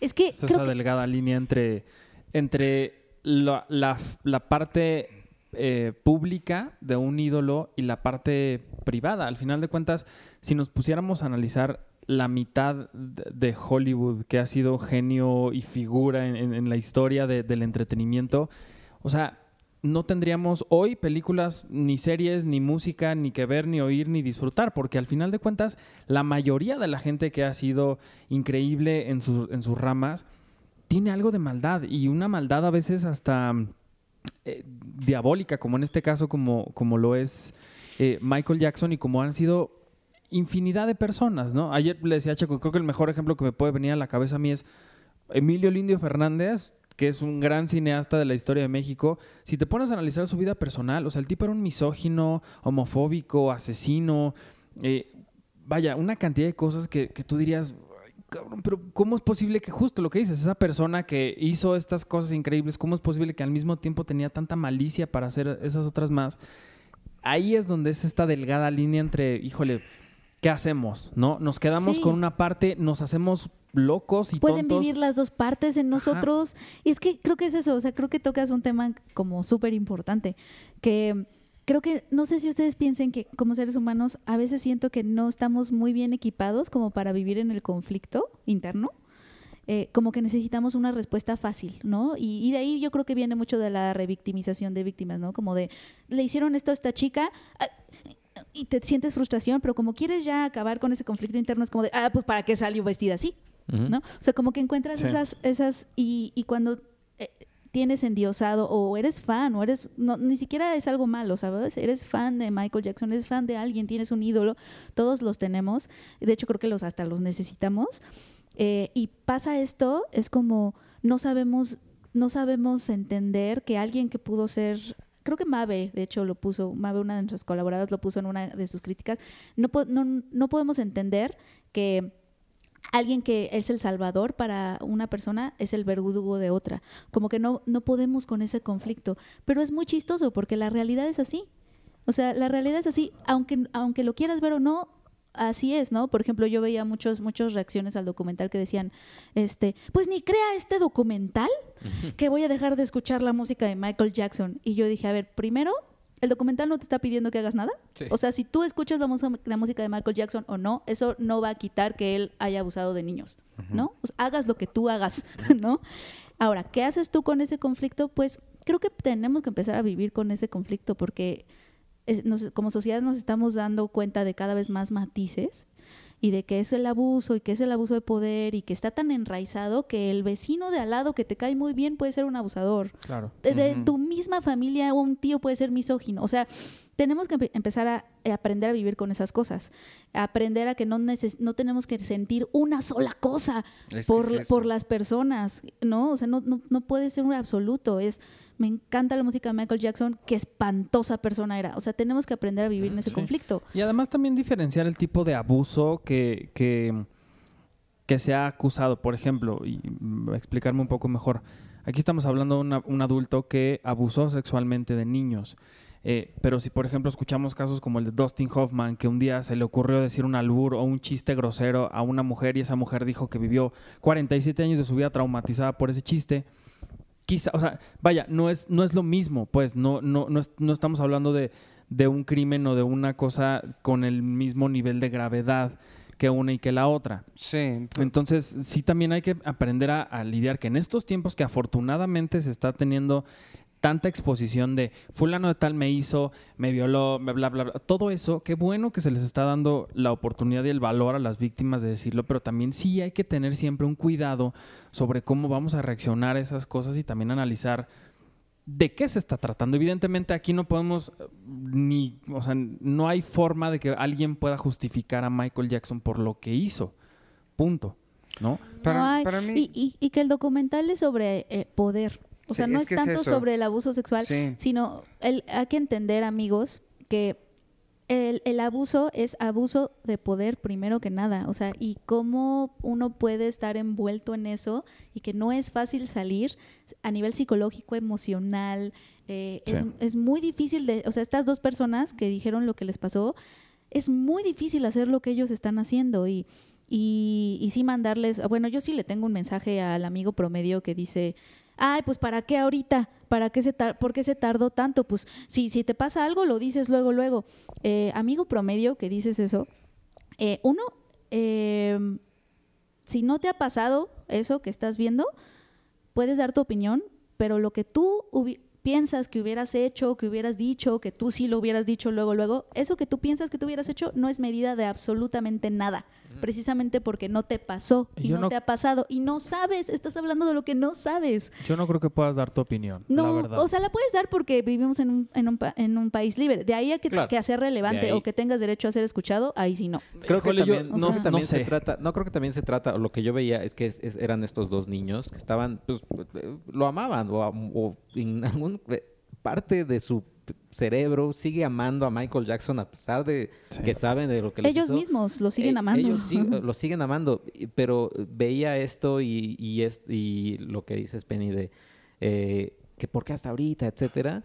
Creo que es eh, en muy extremos casos, es el típico de amiga, date cuenta. O sea, ¿cuántos hemos tenido o cuántos hemos sido caso de que nuestro amigo, nuestra amiga, así de, pues es que ya la relación con su novio o con su novia, pues se pelean siempre, no sé qué, y ya decimos, pues, pues güey, date cuenta, ya Relaciones córtalo. tóxicas. Y aquí eran lo mismo, solo que ellos sí tardaron, pues obviamente pues, a mayor gravedad del problema, pues su cerebro como que los trató Sí. de proteger más y se tardaron No, y- 25 y, para- ma- años. y- Pero- o- y di que Michael Jackson te hizo eso, te- recibe, recibían Claro. hasta amenazas de muerte en Sí, su sí, sí. casa. Pero también hay que, O habría que analizar otra cosa. que No, no sé particularmente el caso de estos de los del documental, pero ¿cuántas veces no vimos que se llevaba una acusación de Michael Jackson a juicio? ¿No? Y al final, o sea, era una cosa así como de el juicio contra Michael Jackson de abuso sexual, ¿no? Y estaba todo el mundo ahí encima, la prensa y todos. Y de repente un día se acabó. No, no pasó nada más porque las familias de las tantas víctimas que hubo llegaban a estos famosos acuerdos extrajudiciales que, digo, la gente puede pensar, ah, claro, nada más querían dinero, ¿no? Otros podrían pensar, mejor, ¿para qué me meto y hago sufrir más a mi hijo Sí, en, una exposición así? Digo, cada quien tendrá como... No, mira, si te mí- llegan diario amenazas de muerte, tienes un hijo Exacto. chiquito, Sí, discúlpenme. Lo que sí yo sea, quería decir es, digo, este, este es, es una cosa fuertísima y me recordó mucho a un documental mexicano que se llama Agnus Dei, Cordero de Dios, de Alejandra Sánchez, me parece, que habla justamente de, eh, cuando un, sacerdote abusó de un, niño. Y justo esta relación también que termina él teniendo como este amor todavía por él a pesar de todo lo que, lo que pasaba y lo que, lo que ella logra hacer es enseñarnos como este lado tan asqueroso y enfermo de la Iglesia Católica, escuchando testimonios de padres que dicen, pues es culpa de los niños, porque se les acercan a los padres y se les arriman y no sé qué. O sea, esta, esta mentalidad tan enferma de, de la misma Iglesia Católica justificando a sus sacerdotes y a sus miembros diciendo, es culpa de los niños. Para mí, este. El, el- una de las, de las otras preguntas que me, a las que me hizo llegar este documental es este lo, de echar lo, lo que estabas diciendo tú, Penny, de echarle la culpa a, los- a- las víctimas. Este y me hizo pensar mucho en, muchos otros casos, no solamente en, en las, los otros niños que ya lo habían acusado y a quienes no les hicimos caso, o sea, nos se acabó el juicio y siento que, o espero que hoy, si sucediera hoy, la reacción general sería diferente. Me hizo pensar en Mónica Lewinsky, me, me- me siento terrible, porque digo, yo tenía 12 años, pero, o sea, yo no la traté de ninguna forma, pero los medios sí. La forma en la que la trataron tenía 20 años, 21 años tenía la, la- muchachita esta que, pues prácticamente fue forzada a acostarse con el presidente del país más poderoso del mundo. ¿Qué niña de 20 años le va a decir que no al que es el dueño de la, por ponerlo en una empresa, el dueño de la empresa en la que trabaja, en la que ella entró para ser becaria? O sea, es... no- no- Volvemos a, a- a las relaciones de poder, ¿no? Y- que, y- la- que las personas no entienden. Y se me hace lo mismo, lo mismo que aquí. O sea, ¿qué niño le va a decir que no a su ídolo para hacer lo que sea? Sí, para Más decirle, cuando no tienen parámetros para saber. Oye, me si invitó a eso dormir a mi casa, a, a- a su casa. Ah, pues voy a dormir. O sea, vaya, ellos están diciendo, ah, pues vamos a ir a dormir, vamos a ir a ver una película y comer palomitas. Pero yo siempre aquí voy a no. decir lo mismo. ¿Dónde Pero- diablos están los papás? No, es que velo. ¿Dónde diablos? O sea, por más que... Michael Jackson te diga, oye, ¿me puedes prestar a tu hijo para dormirme con él una noche? Híjole, o sea, por más que yo ame e idolatre a Michael Jackson, yo no le diría, sí, güey, llévate a mi hermana, ¿no? Pero no hay que, problema. Arthur, pero es que Pues estás, no. estás haciendo lo mismo que, que- que la gente de la que lo Penny hace ratito. Tú no has estado en esa situación, no idolatras a alguien de esa manera. Ponerte en los zapatos de alguien que idolatra, o sea, las mamás también eran, estaban idolatrando a Michael Jackson y no tenían razón para dudar de él. O sea, quizá para ti, si dices, yo jamás, yo tampoco jamás dejaría eso, por supuesto. Pero yo no estoy idolatrando. ¿Sí, sí, sí me explico lo que estoy tratando de decir? Sí, pero, pero también tenemos que aceptar que no puedes tú como padre, pero por como- más que sea... Ellas, ellas se sienten muy culpables en el, el documental. De hecho, de hecho, uno de ellos, Wade, eh, sí, dice, ya no dice siento que nada por mi no, mamá. no puede perdonar a, a su mamá. Pero- O sea, Imagínate. sí, pero Michael Jackson Pero él lo hacía muy bien, muy inteligente. hacía muy y, bien. y además, eh, también separó siento, familias. siento que es Sí, una, sí, una sí. situación, o sea, poniéndolo como un ejemplo muy, muy X, pero es una situación como cuando estás comprando algo y ya después terminas con algo así muy grande o, te terminan, mira, y cómprate esto, y llévate esto, y al final ya dices, o sea, sales de la tienda y dices, "Puta, ¿en qué momento llegué a, a tener todo esto? O, en qué, o sea, como que te están lavando y, y él lo hacía ah, con toda la familia, o sea, decía, ¿Sabes? como que veía, esta familia ¿Qué le hace falta? Sí, era súper maquiavélico, sí, sí, lo sabemos, pero... Y hasta hay un momento en donde en, en el documental donde la familia dice, y es que llegó otra familia, los saludamos y no nos vi- no nos saludaron y nos hablaron porque exactamente Michael les dijo lo que en algún momento, eh, o sea, nosotros éramos esa familia, solo que ya ya sabíamos. Sí, O sea, y reemplazaba a las familias, eso estaba muy cañón. Este, y sí, no, o sea, yo, yo tampoco supe qué sentir. O sea, sí, te confieso, o sea, cuando estaba viendo el documental, yo sí me, yo sí acabé muy enojada con una de las mamás. O sea, porque sí, es, es inevitable sentir que ellas debieron haber hecho un mejor trabajo. Es inevitable. Eh, y al mismo tiempo entiendes la parte de Michael Jackson siempre les estuvo diciendo que si los niños estaban cerca de él, los iba a ayudar a sus carreras, etcétera. Entonces, como que una parte rara de las mamás también pensaban que estaban haciendo lo mejor para sus hijos, que los dos, tanto Jimmy como Wade, tenían sueños de, de ser artistas, de cierta forma, ¿no? Wade, bailarín, Jimmy quería ser director y Mm. Michael Jackson se la pasaba prometiéndoles que que él iba a estar ahí para ayudarles. Incluso creo que hasta un niño le dijo que ya no estudiara, que él, que él, que mientras de- lo tuviera él, Claro, y por eso me imagino que los papás se han de haber perdido ahí, que no lo estoy justificando tampoco, porque a mí también, yo, o sea, yo también siento coraje hacia los papás, pero, o Pero- sea, es que es muy Pero complejo. Michael también, o sea, No, que, es que- e- ellos decían en el documental, y bueno, y cada vez Michael eh, me pedía la habitación a una mamá más lejos del hotel, y- o más lejos de la habitación donde estábamos, hasta que terminé en otro piso. Luego Michael también que, que le, que le dijo, oye, eh, dame a tu hijo todo este año, y ya la mamá le dijo, no, espérate. O sea, vaya. Al sí- menos ahí sí, Sí, le dijo había que no. momentos, sí había momentos donde tenían como lucidez los papás, que casi ya cuando pues ya, ya Ya era había demasiado pasado tarde, todo, sí. pero pero sí la forma en que en- como que los los este seducía los manipulaba. a todos. Es que es seducción tal cual. Creo Sí. que sí, creo que sí, esa es una, una palabra muy atinada. Y la- ahora, lo que, lo que sí les voy a decir que cuando, cuando lo estaba viendo le escribí a Penny y porque no me pude, y eso, perdónenme que me emocione, creo que ella se emocionó igual que yo, pero es el chavo que eh, es coreógrafo de, Ah, de NSYNC. de NSYNC. No manches, Wade Robson puso todas las coreografías que todos crecimos aprendiéndonos frente a la tele. Y, este, y, eh, sí, Iván, me y yo emocionó iba a hablar mucho. del clan Sergio Andrade y tú ya con tus cosas aquí. Es que, bueno, esa parte para mí también sí me, sí, sí me, sí me llegó porque... Qué poco tacto tienes. No, otra cosa que me sorprendió y que a lo mejor no, no está en el tema, pero Wade Robson a los 14 años ya daba clases de baile y a los 18 dirigió el tour de NSYNC. Es que le estaba, le, le estaba yo mandando fotos de, mira, ese paso, es que ese paso yo ni lo ves haciendo. Bueno, al menos pudieron sobresalir, ¿no? O sea, pudieron... Excepto Jimmy. Él. Jimmy pudieron... su- él. Bueno, pero... Porque el otro chavo sí fue como más sensible y se destruyó mucho. Porque sí está cabrón cuando las, este tipo de historias terminan mal, ¿no? O sea, más allá del daño que se les hizo en, en la infancia, que es- prácticamente sentencian su vida a que va a terminar de una forma muy triste. Y yo creo que también te deja muchas, es que de verdad, a mí me dejó pensando muchísimo, de verdad, no, Sí, no es les sí puedo... eh, no les puedo expresar cuánto me dejó, me dejó pensando, porque otra de las cosas que estaba pensando es eh, que no sabemos nada. O sea, la, la- la cantidad de cosas que no sabes de la vida de otra gente es, o sea, ¿A qué te refieres? a Eh, que Ajá. Sí, de tus ídolos, ¿no? Que Ajá, no o los sea, conoces en privado, ¿tú crees sientes que- que sí. ¿Tú crees que los que, Ah. que lo- que- que conoces a esta persona, que, que- o sea, yo por ejemplo, eh, soy muy fan de Kevin Smith, ¿no? Y él habla mucho de su vida y todo, pero yo realmente no sé nada. Entonces te haces amigo porque en un momento del documental dice, eh, él no nos conocía a nosotros, pero nosotros a él sí, porque él estaba en nuestra sala diario.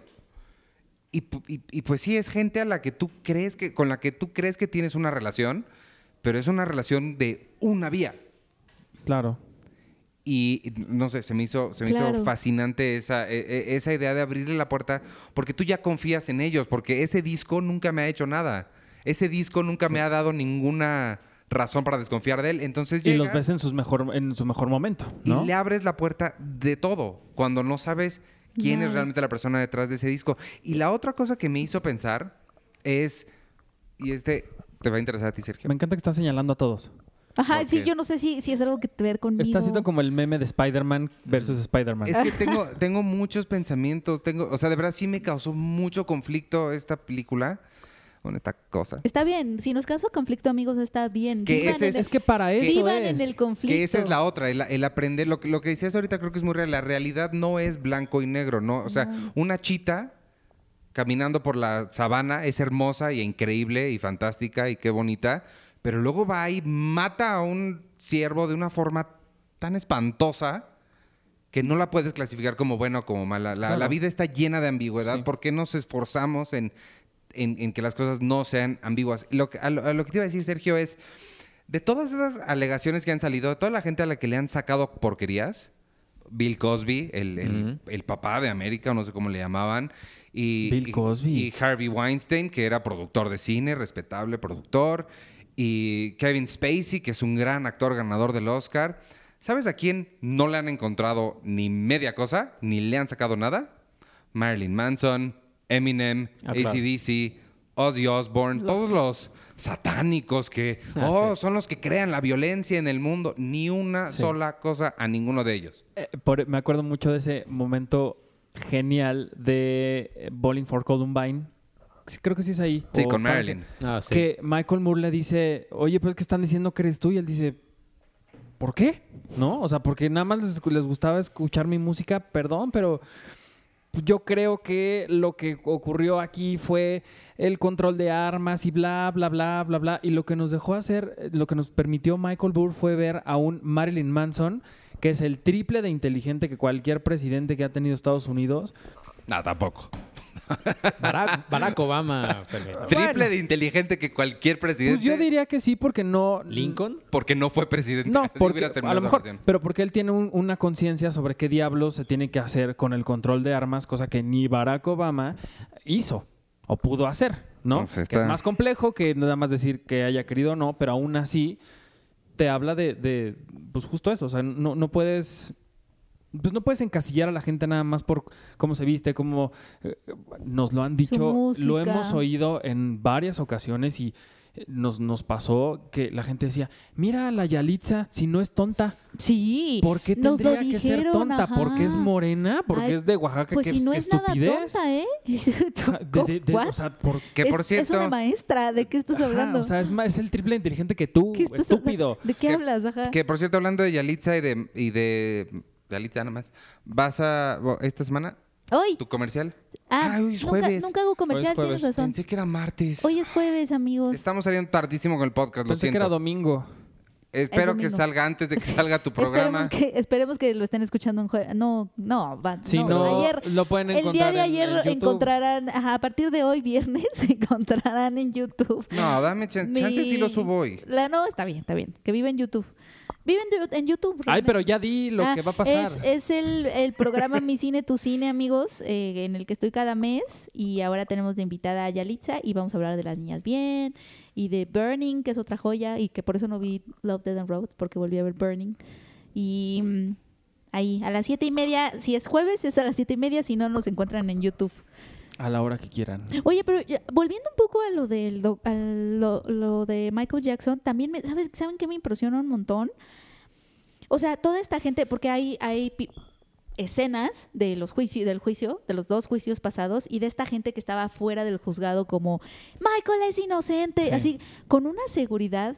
O sea, sí hay que aprender a cuestionarnos de, sabemos que es tu ídolo y conoces toda su música y toda, te sabes todas las letras de sus canciones, etcétera, y según tú creciste con él, pero realmente puedes poner la mano al fuego por Michael Jackson así, creo que no, no lo conoces. Amigos, no lo conocen. Exacto. Ni yo lo conocí en realidad. Nadie, o sea, esta certeza de la inocencia de Michael Jackson, que obedece nada más a cuánto me gusta su música, siento que, o sea, creo que otra cosa que hace el documental valioso es que nos invita a repensar esas relaciones. Es que es eso, porque si fuera alguien más, si fuera ese chavo, Wade, diciendo esto sobre tu jardinero, no lo dudas ni un segundo. No, mira, la si fueras- única razón por la cual lo estás dudando es porque es él. Claro, claro, por supuesto. O sea, eh, tenemos que empezar a, a- a cuestionar más nuestras relaciones de endiosamiento. Sí. O sea, porque también recientemente acusaron a un influencer este, que se dirige a las chavitas, este, de pues de pedirles nudes, etcétera, etcétera. Y la cantidad de niñas que salieron a defenderlo como si lo conocieran en la realidad, Sí. a mí me espantó. O sea, es, es de verdad Sí. defender a alguien basado en nada, nada más porque lo ves Porque en YouTube, porque te gusta, porque te cae bien y crees que lo conoces. Amigos, no, realmente no se conoce a nadie. ¿Ustedes qué saben? Yo puedo tener una vida doble. Arthur, Ya de hecho, tiene una vida ya doble. cuéntala. Ya cuéntanos qué haces en las noches, Arthur. Uf, me prostituyo. me pueden encontrar en la No, o esquina sea, de... Ah, ¿verdad? ¿Qué tal que Arthur en las noches tiene así como su local donde pone a pelear a perritos? Checo. Uy, no, eso sería lo último que No, haría. la realidad es que amigos tenemos que darnos cuenta que no conocemos nunca a nadie por completo. Y, y tenemos que escuchar estas, estos relatos con respeto. Y si, si tú no has sido una víctima de acoso, qué bueno, que ojalá nunca lo seas, pero eso quiere decir que un poco no puedes opinar sobre el proceso que siguen las víctimas, Sí, porque yo- tú yo no has sí sido una. coincido con eso. Entonces, un poco, o sea, quizá pues opínalo en la mesa con tus tíos, no sé, pero el que pero tu opinión, o sea, no es relevante, no es medida de nada. eh, y pues no. Yo lo que ahora con toda esta discusión estúpida de si se legaliza el aborto o no, yo diría lo que Friends me enseñó, que es increíble que si no tienes útero, no opines.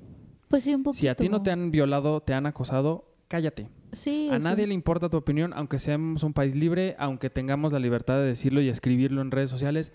No le importa a nadie Ah, si tú no sí. lo has vivido. Porque no eres Cállatelo. medida de nada. Ponte en un espejo y dítelo, dice- dísetelo a ti mismo. o Cuando te como estás se diga. bañando, ten, Decítelo. Decítelo. ten tus debates cuando A te ti. estás Y bañando. si no, pues sí. cállate y deja que la gente que se esté involucrada en estas cosas sean las que decidan si, lo- si pueden opinar o quieren opinar o no. Exacto. Tú no le puedes decir a nadie qué hacer con su cuerpo, ni cómo vivir su proceso de, de lo que sea, no. de ¿A una de violación, de, muerte, de, de cualquier trauma, ¿sabes? Exactamente, ¿quién te crees? Hay que aprender a callarnos un poquito, como yo. Ya me voy a callar. Pues, ¿qué más? ¿Algo más? Ya con, con Michael Jackson ya tuvimos Estuvo demasiado. cabrón. No, ya. eh, Are you walking? Are you okay? Are que- you- are sí- you okay, oye, y sí, y sí hay que decir que nos- esto que nosotros hicimos de discusión estúpida sobre el aborto no es que estamos totalmente de acuerdo en que se tiene que legalizar, ¿verdad? Ah, sí, sí, claro. Para que no nos vayan a decir sí, otra claro, cosa. claro. Es eh, técnicamente, me parece que es despenalizar, no legalizar. Sí, des- pero, despenalizar el aborto. pero eso que dijo Arturo es cierto. Sí. Estamos- Checo, ¿tú, tú acabaste igual de entumido que nosotros. Eh, Sí, sí, la verdad es que, o sea, sí. Eh, sin embargo, sí, sí, no, no me afectó en cuanto al escuchar su música. Sí, sí voy a estar, sentir medio raro, como cuando vea Belleza Americana con Kevin Spacey. Pero, pero mm, sí, no, no, mm, o sea, me afectó más, sobre todo el ver el durante el, el- el- el documental. Sí. ¿Qué, tan, ¿Qué tan raro es que yo diga que me da gusto que pasen este tipo de, de- de documentales y de producciones que se atrevan a decir estas cosas? A mí la- realmente pues. sí me da mucho gusto. Porque lo que decíamos en su momento cuando fue todo el escándalo de, de Harvey Weinstein y demás era, qué bueno que al menos con esta este señalamiento público, al menos la gente va a decir, ay, mejor ya no lo voy a intentar Sí, claro. porque me pueden acusar. O sea, al menos ya era como un, que no es lo ideal, ¿no?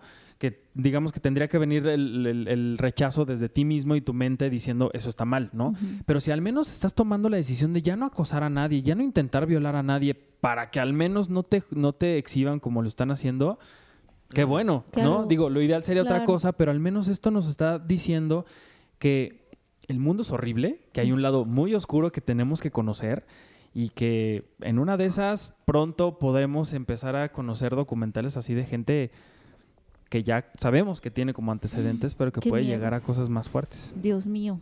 Pues ya vámonos entonces con los, con los comentarios. Este. mm, vayan pensando en la pregunta de la semana porque no hemos pensado en eso.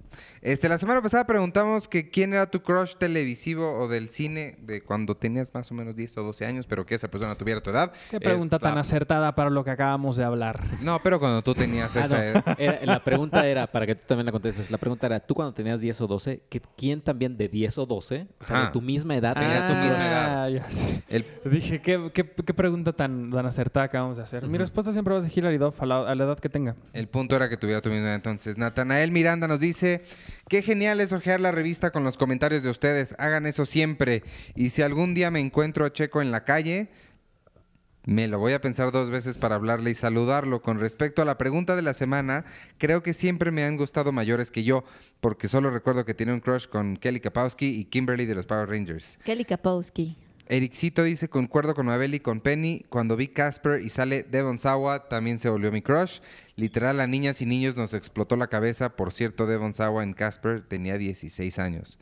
Damián Correa dice, en unos, en unos cuantos años, era, es unos cuantos años más grande que yo, pero desde que vi a Emma Stone y Malcolm in the Middle, llamó mi atención. Y después de verla en sus primeras películas, se convirtió en mi crush eterno. Y postdata, a los anestesiólogos son a los que les toca poner la música en el quirófano. César Higuera dice, me gustaba mucho Lindsay Órale. Lohan en Juego de Gemelas. Me gustaba que... Me, de verdad pensaba que eran dos distintas y me gustaba más la de California. La inglesa se me hacía aburrida.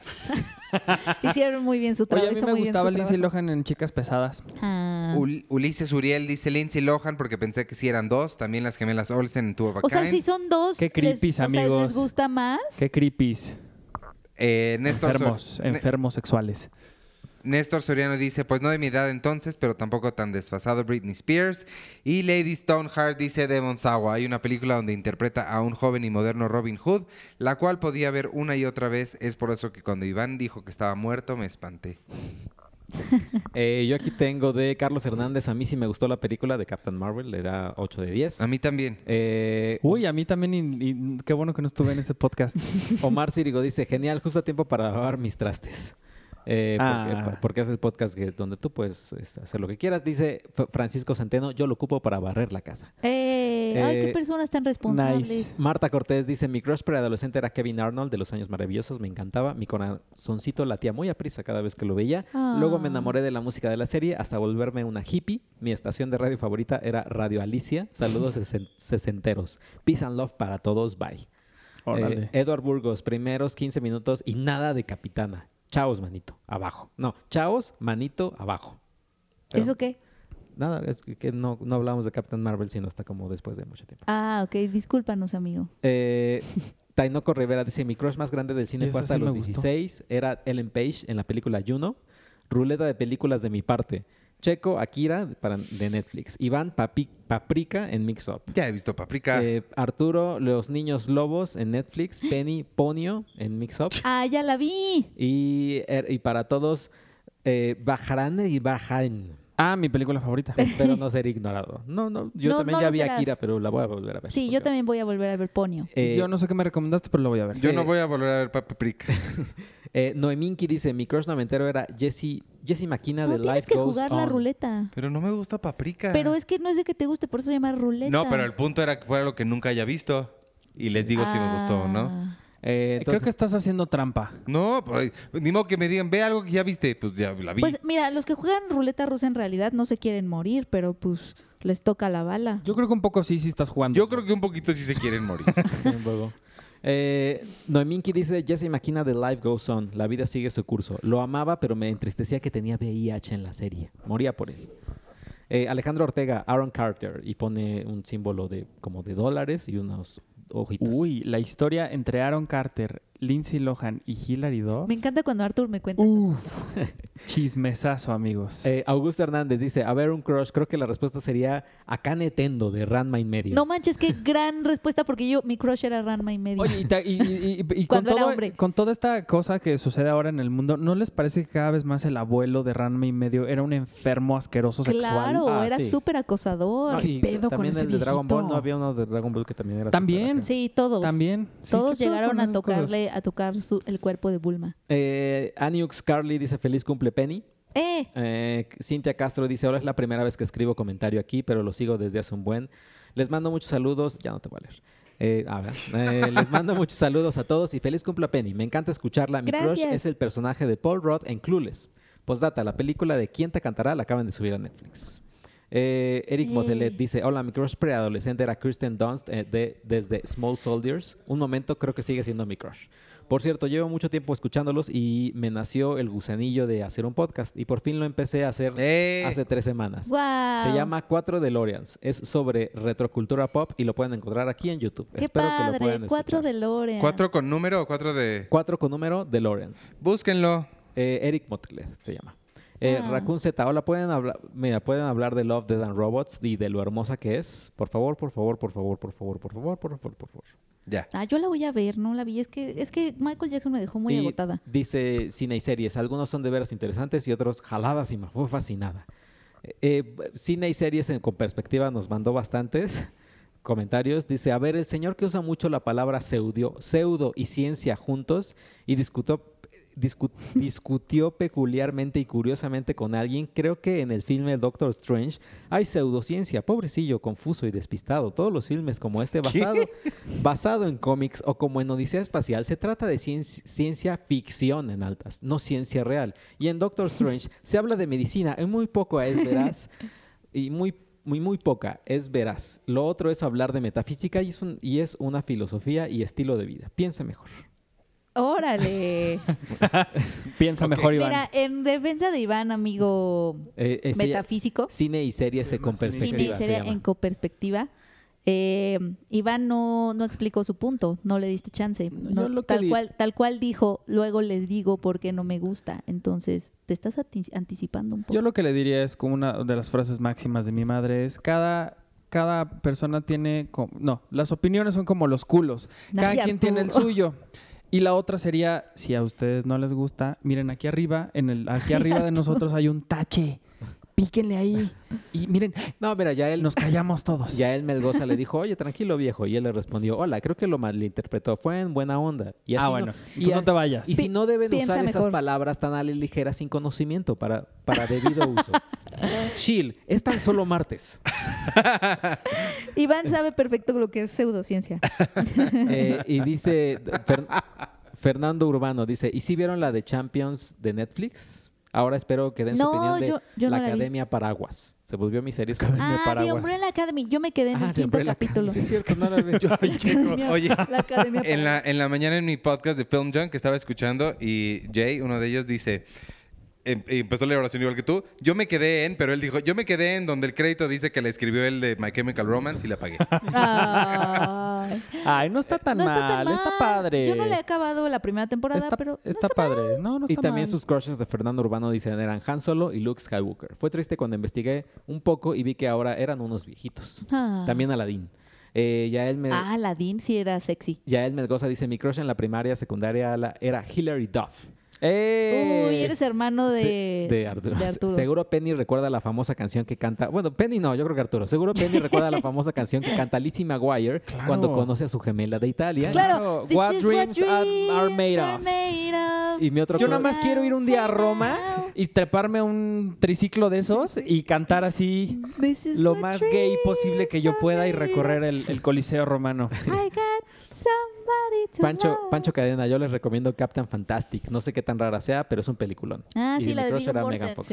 Eh, más cuadrado, más cuadrado que Arturo. Eh, Disculpa mi intriga, pero le regaló, pero ¿qué le regaló Mabel a Penny? Ja, ja, ja. Ay, me regaló un, un Funko de Eliza, de la forma de- del agua. Muy bonito. Eh, postdata, estuve muy cerca de crearme la cuenta más ignorante que Sergio, pero para tu suerte la escuela no me da, no me da ese tiempo.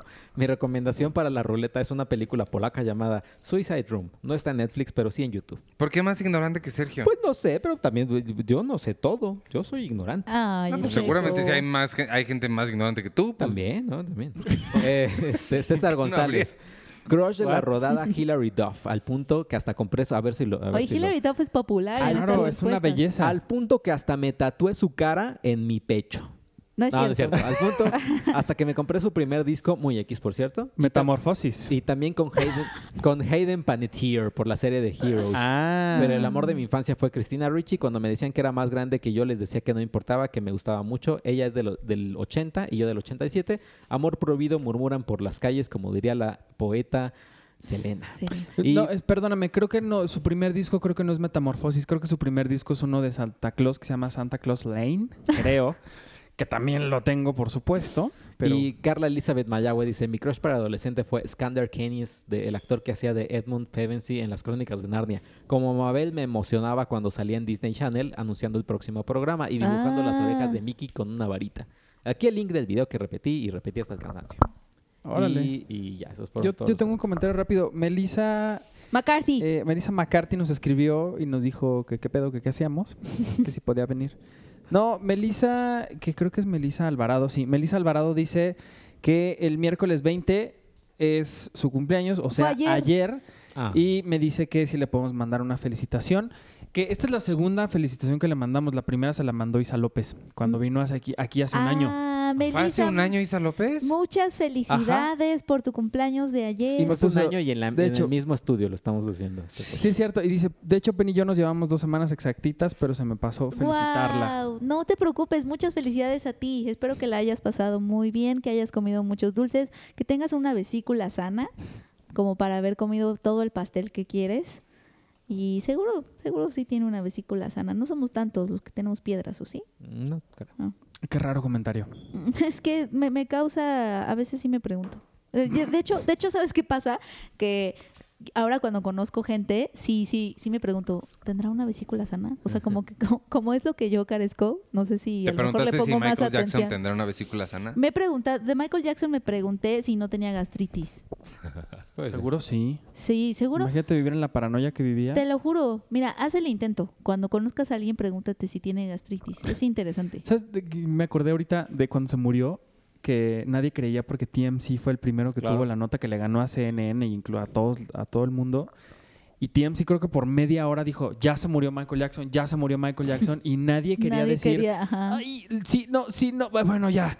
Y hasta que después no me acuerdo quién fue el primero medio reconocido, pues, Que sí pero, pero. TMC fue el primerito. O sea, ni se lo estaban llevando y estos ya lo estaban publicando. Órale. Está cañón eso. ¿Qué ibas a decir? Qué triste. Eh, Devon Sawa. Ah, sí. Ah, pero haz versión Michael Jackson. Eh, no, es que no me sé la versión de Michael Jackson. Devon Sawa. ¿Ves tan aburrido ya es Sí, de ¿ves? Gonzagua que a ti es, No, se no te es aburrido porque ya. hay un post que quiero que diga que, que- A ver, si, es- a ver si es el que yo el que yo creo también que Devon es que debería decir. Sawa. Yeah. Yo quiero decir dos cosas de la vida de Devon Sawa esta semana. Una es que posteó una foto con Eminem y qué padre haber conocido a Eminem, quien por cierto nunca ha abusado de nadie. Este, excepto en sus líricas, en sus canciones y en la ficción se vale. Pero no sabes, ¿qué tal que si en 50 años algo pasa? No ha pasado nada. Y la otra cosa puso, ay, puso uno que me gustó mucho. ¿Lo del Este, vuelo?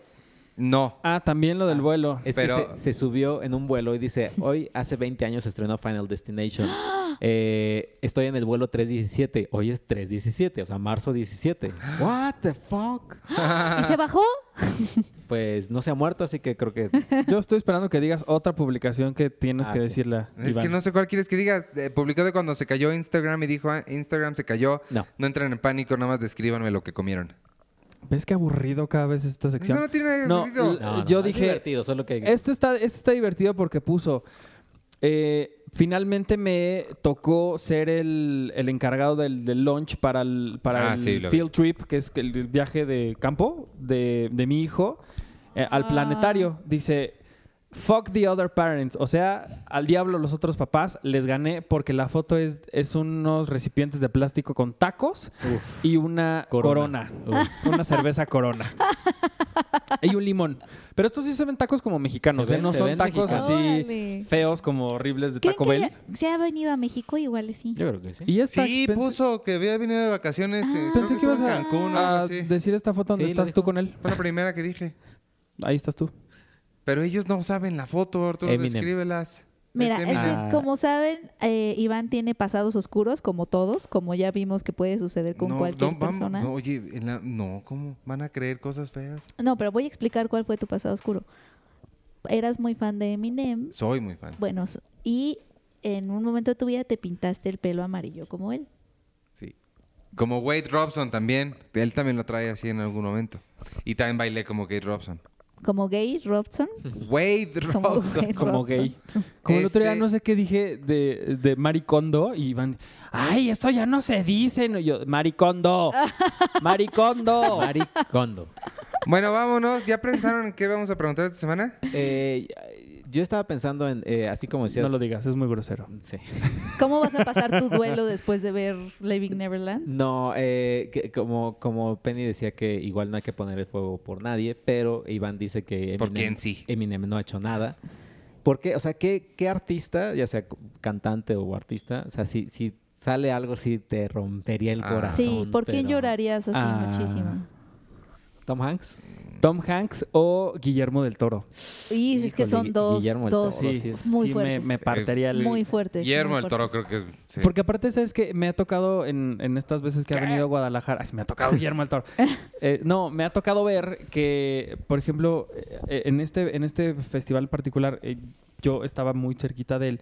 Y llegó una niña y se abrió paso, no sé cómo, entre los guaruras y la prensa y todo. Y le dijo: Guillermo, ¿qué tiene que tener alguien para hacer lo que tú haces? Pero con ¿Una una, voz tan bonita, así, de una niña que tenía como 10 años o no sé cuánto. Y entonces Guillermo se volteó con una cara. Y se le, así como este, este momento de Totoro San, que él se le acerca a la niña, así se, se inclina tantito hacia enfrente, se agacha y le quién sabe qué le empieza a decir, pero la niña con una cara de amor, de me está haciendo caso Guillermo del Toro. Y él nada más así le agarró la cabeza así también de Adiós. Ay, Eso sí me partiría el corazón. ¿Tú, Penny? híjole. Yo creo que... Gabriel García Márquez. Porque, Pues es porque que también está muerto. Ella murió. No, Ah, pero bueno. eh, imagínate. O sea, yo Robin Williams, que, al- que salga algo así de Robin Williams y no, pues él tenía una tráfica de niños, eh, prostitución en Irak. Sí, sí, sí. como, ah, O sea, ¿muerto? ¿Alguien muerto? No, o vivo, pero- sea, bueno. Bueno, Yo- sí podría ser Gabriel García Márquez, aunque sí, sí le conozco un par de cosas misóginas. ujú. Este, Mario Benedetti, yo creo que también me rompería un poco el corazón.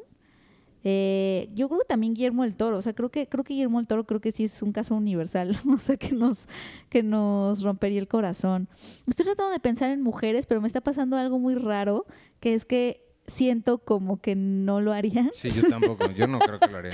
pero Sí, seguramente No, hay, seguro ah, sí hay. Pero hay sí, mujeres también. villanas, ajá. Pero Sí, o sea, pero por ejemplo, una Ellen DeGeneres o Meryl Sí, Streep o... Claro. Es que pensé en Lynn Ramsey, por ejemplo, pero como que como ella es muy linda, creo que también me rompería el corazón, porque soy muy fan, pero no la veo haciendo, o sea, que ah, sería como algo como no de acoso, sino sería como de mató a alguien o Ajá, o, o es racista. ¿no? ah, es racista, ándale, sí. o se queda con los créditos No, claro, o, a- cinematográficos o de los abuso, demás. o, o abuso de abuso de un niño, ¿no? Por ejemplo, chiquito. Sí, no, ella creo que también. O sea, como gente que tengo como como como que son muy centrados, muy lindos. así. Barack Obama creo que también me rompería el sí. corazón. Sí, yo Robin Williams creo, yo sí sería. Y Jordan Peele, por ejemplo. creo Uy, Robin. Oh, Williams. Robin. No, en todo. A mí el mío sería Kevin Smith, yo creo. No. Eh, ¿Eso no lo vas a mencionar? Sí, no, pues es que ahorita que nos... Sí, bueno, de una vez. Yo quiero dar dos agradecimientos. Eh, ¿A la academia? alguien sí me mandó... sí, es- no lo puedo creer, pero de verdad alguien sí me mandó un giratiempo de, de cumpleaños. Muchas gracias. Sospecho... ¿Y por qué, que no- es- por qué está saliendo este podcast tarde entonces? Hubiéramos usado esa cosa para salir a tiempo. Sí, no, yo la voy a usar porque es mío. Este, yo voy a repetir este día, no sé ustedes, para que me den más, más, más tiempo de hacer cosas, pero eh, sospecho que es Demis Maxwell porque él me mandó en Twitter una foto de, de como del envío. Este, muchísimas gracias por el giratiempo, me le he pasado jugando con él todo el podcast porque de verdad está padrísimo y es, es ligero. Y, y ahora Como sí el ya tiempo. no, como el tiempo. Y ahora sí voy a poder hacer todo lo que, lo que quiero hacer. Me voy a convertir en bailarina de tango a la par. y también quiero agradecer a, a mi, mi amigo muy querido Adrián, que se Adrián Yogues se llama. a- Adrián Yogues, que me mandó un, un regalo padrísimo eh, a través de Arthur en de, Guada- de Guadalajara, un libro que él atesora mucho además, que se llama Buenos, Buenas noches, Laika. Eh, no lo he empezado a leer, pero la, la verdad es que se ve precioso.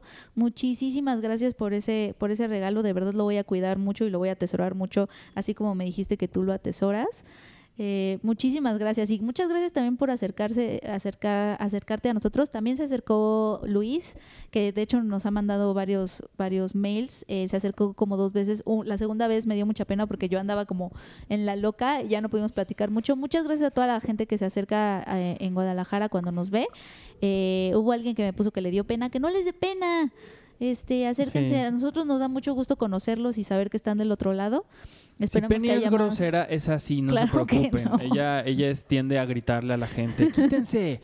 Pero no se- así es ella, no es, no lo tomen a mal. No, pero de verdad, muchísimas gracias, Adrián. El- no te preocupes, lo voy a atesorar y lo voy a cuidar muchísimo. Dile a la gente que eres como Kuno Becker cuando se acercan a verte. Sí, pero por esto yo cobro. Así Me vas a dar un regalo, te cobro. Yo una vez, eh, cuando presentó en tu película favorita Pánico sin cobraba en Mórbido, Dios mío. él estaba en la función, él estaba hasta atrás, en, en, digamos que en el pasillo, y llegó una chavita y le, le, le dijo, oye, te, te puedo... O sea, ni siquiera, ni siquiera le alcanzó a decir, Tú eres el de amor a mil por hora. Ajá, no le alcanzó a decir nada y le dijo, espérate, estoy viendo mi película, pero así Ah. súper Ay. grosero". Y la Feo. chavita se dio la vuelta y se fue. Pues sí, Pues sí, no claro. manches. Ay, no, pues. Eh, pues ya, vámonos entonces. Yo soy Iván Morales. Nos pueden seguir en arroba Iván Morales. Acuérdense de seguirnos en todas las redes sociales de Cine Premier, arroba Cine Premiere, con la E al final en Twitter, Instagram, Facebook. ¿Qué? Se me acaba de ocurrir otra pregunta. ¿Cuál, cuál? ¿Sí? ¿Cuál? eh, ¿Tu película favorita de 20th Century Fox? Ah, Ay, no hablamos de eso. Ah. Eso. Ahí está cabrón, pues es un buen. Sí, pues es que sí Yo está diría el, el episodio 4. No, yo tengo que ver la lista, no sé. o Sí, sea, yo también tendré Sí, que ver la pero lista. así de, de pronto, sí, el, el Está episodio cañón, 4 de Star está- Wars. Está cañón. no. Alien, o sea, bueno, yo, o sea, Alien es algo que... uf. No, Ah, tengo que Tendría pensarlo. que ver O la de lista. Sí, la tengo Uh. que pensar. Sí, no. Es una pregunta heavy. No, no hablamos de eso, no hablamos de, No hablamos de eso que ni de 20th Century Fox desapareció. ni de Once Upon a. Time in, the- in Hollywood. Al tráiler de Toy Story. va- va- tiene El todavía. dijiste trailer tú? de Toy Chance. Story. Sí. ¿Qué el de- dijiste tú? eh, lo de 20th Century Fox que se desapareció ya como estudio. Sí. ¿Cuántos años tenía? Se lo ¿120? comió. Eran, fueron como 100 años. sí, Más de 100. Más de No sé, 100. No, pero imagínate, y estaba leyendo ayer un artículo así rápido que decían que nunca había pasado esto, o sea, que por lo regular son como grandes consorcios de comunicación los que compran los estudios como AT&T y así, pero que Como un Warner. estudio se coma a otro, Sí, no. que eso nunca había pasado y que incluso lo más difícil eso de esta integración es o sea, es a nivel recursos humanos es demencial lo que lo que van a tener que hacer, no solo recortes, sino van a tener, o sea, Los despidos. el artículo imagínate. decía que, o sea, que, que tu compañero ejecutivo ahora es tu competencia, porque todos van a estar queriendo un solo puesto. O sea, Claro. ¿Mm? o sea, porque hay puestos repetidos, empalmados, etcétera, y que a nivel recursos humanos es algo que Disney, el, el Walt Disney Company nunca ha hecho, porque incluso cuando integró Lucasfilm, Marvel y todos ellos, no se despidieron, no se despidió a la gente, sino que los adquirió con Pero todo ¿por y qué el no va a talento. ser igual? ¿Por qué, ¿Cómo? por qué no es igual? Por lo mismo, por lo que dije, que eh, cuando se adquirió Lucasfilm, trabaja como una división aparte, entonces lo único que adquirió fue el talento, realmente no hubo muchos despidos, pero aquí sí es un sí es, sí es totalmente la integración de los estudios, desaparece Sí, 20 lo que pasa es que Pero por eso mi pregunta es, Es una ¿por qué no? es una integración. Estás, eh, tu empresa A te, te vas a integrar con la empresa B. Sí, y no, entonces que va haber, lo va a haber cuatro Sí, no. ejecutivos de recursos No, no humanos, cuatro de estoy- distribución, cuatro de así. Sí, sí, no, no me estoy explicando mi pregunta. No quiero que me expliques por qué, por qué significa. ¿Por qué no lo están haciendo así? ¿Por qué no se hizo nomás? Pues que es que de Fox independiente, No, porque pero todos los ingresos son para No, mí. Porque todo va a ser Disney. No, porque decidieron, decidieron que 20th Century Fox no iba a ser, eh, iba a ser una marca eh, que va a estar abajo de del chairman, o sea, de Alan Horn, por ejemplo, 20th Century Ajá. Fox Pictures, este, le va a reportar, así como todos los pictures le va a reportar a Alan Horn y ya no van a sacar tantas producciones. Por ejemplo, 20th Century Fox ya no va a sacar sus 14 producciones, películas al año, va a sacar tres. O sea, son parte de un plan O sea, empresarial. tre- hay tres de Marvel Studios, tres de Pixar, tres de Fox, tres así. Más o menos, o sea que va a ser como una marca más, o sea, porque entonces es que no puede ser igual porque no puedes costear, o sea, es un estudio gigantesco de muchísimas divisiones. O sea, tú no no no, o sea, no puedes comprar y dejarlo como está porque es, es un estudio casi de tu tamaño. Sí. O sea, no, y no, no, ¿para qué? O sea, mí- a mí mejor lo- lo... integras como marca, con menos personas. Lucasfilm no tenía las personas trabajando que tenía 20th Century Fox, tampoco Pixar. O sea, Claro. este es un, estu- un major studio que tiene las, mi- los mismos puestos que tú, Walt Disney Company. O sea, ah, tienes tu equipo de marketing que ahora pues más bien le va a tener que reportar a otro equipo de marketing, entonces no necesitas a las 16 personas de marketing de, de 20th Century Fox. O sea, es, es un major studio igual a ti y no lo puedes integrar si tiene el mismo tamaño que tú. A mí lo que me preocupa es que, como pasó con Lucasfilm, que creyeron que iba a ser como, no me vamos a poder vender todo esto increíble, y que al final se den cuenta que no.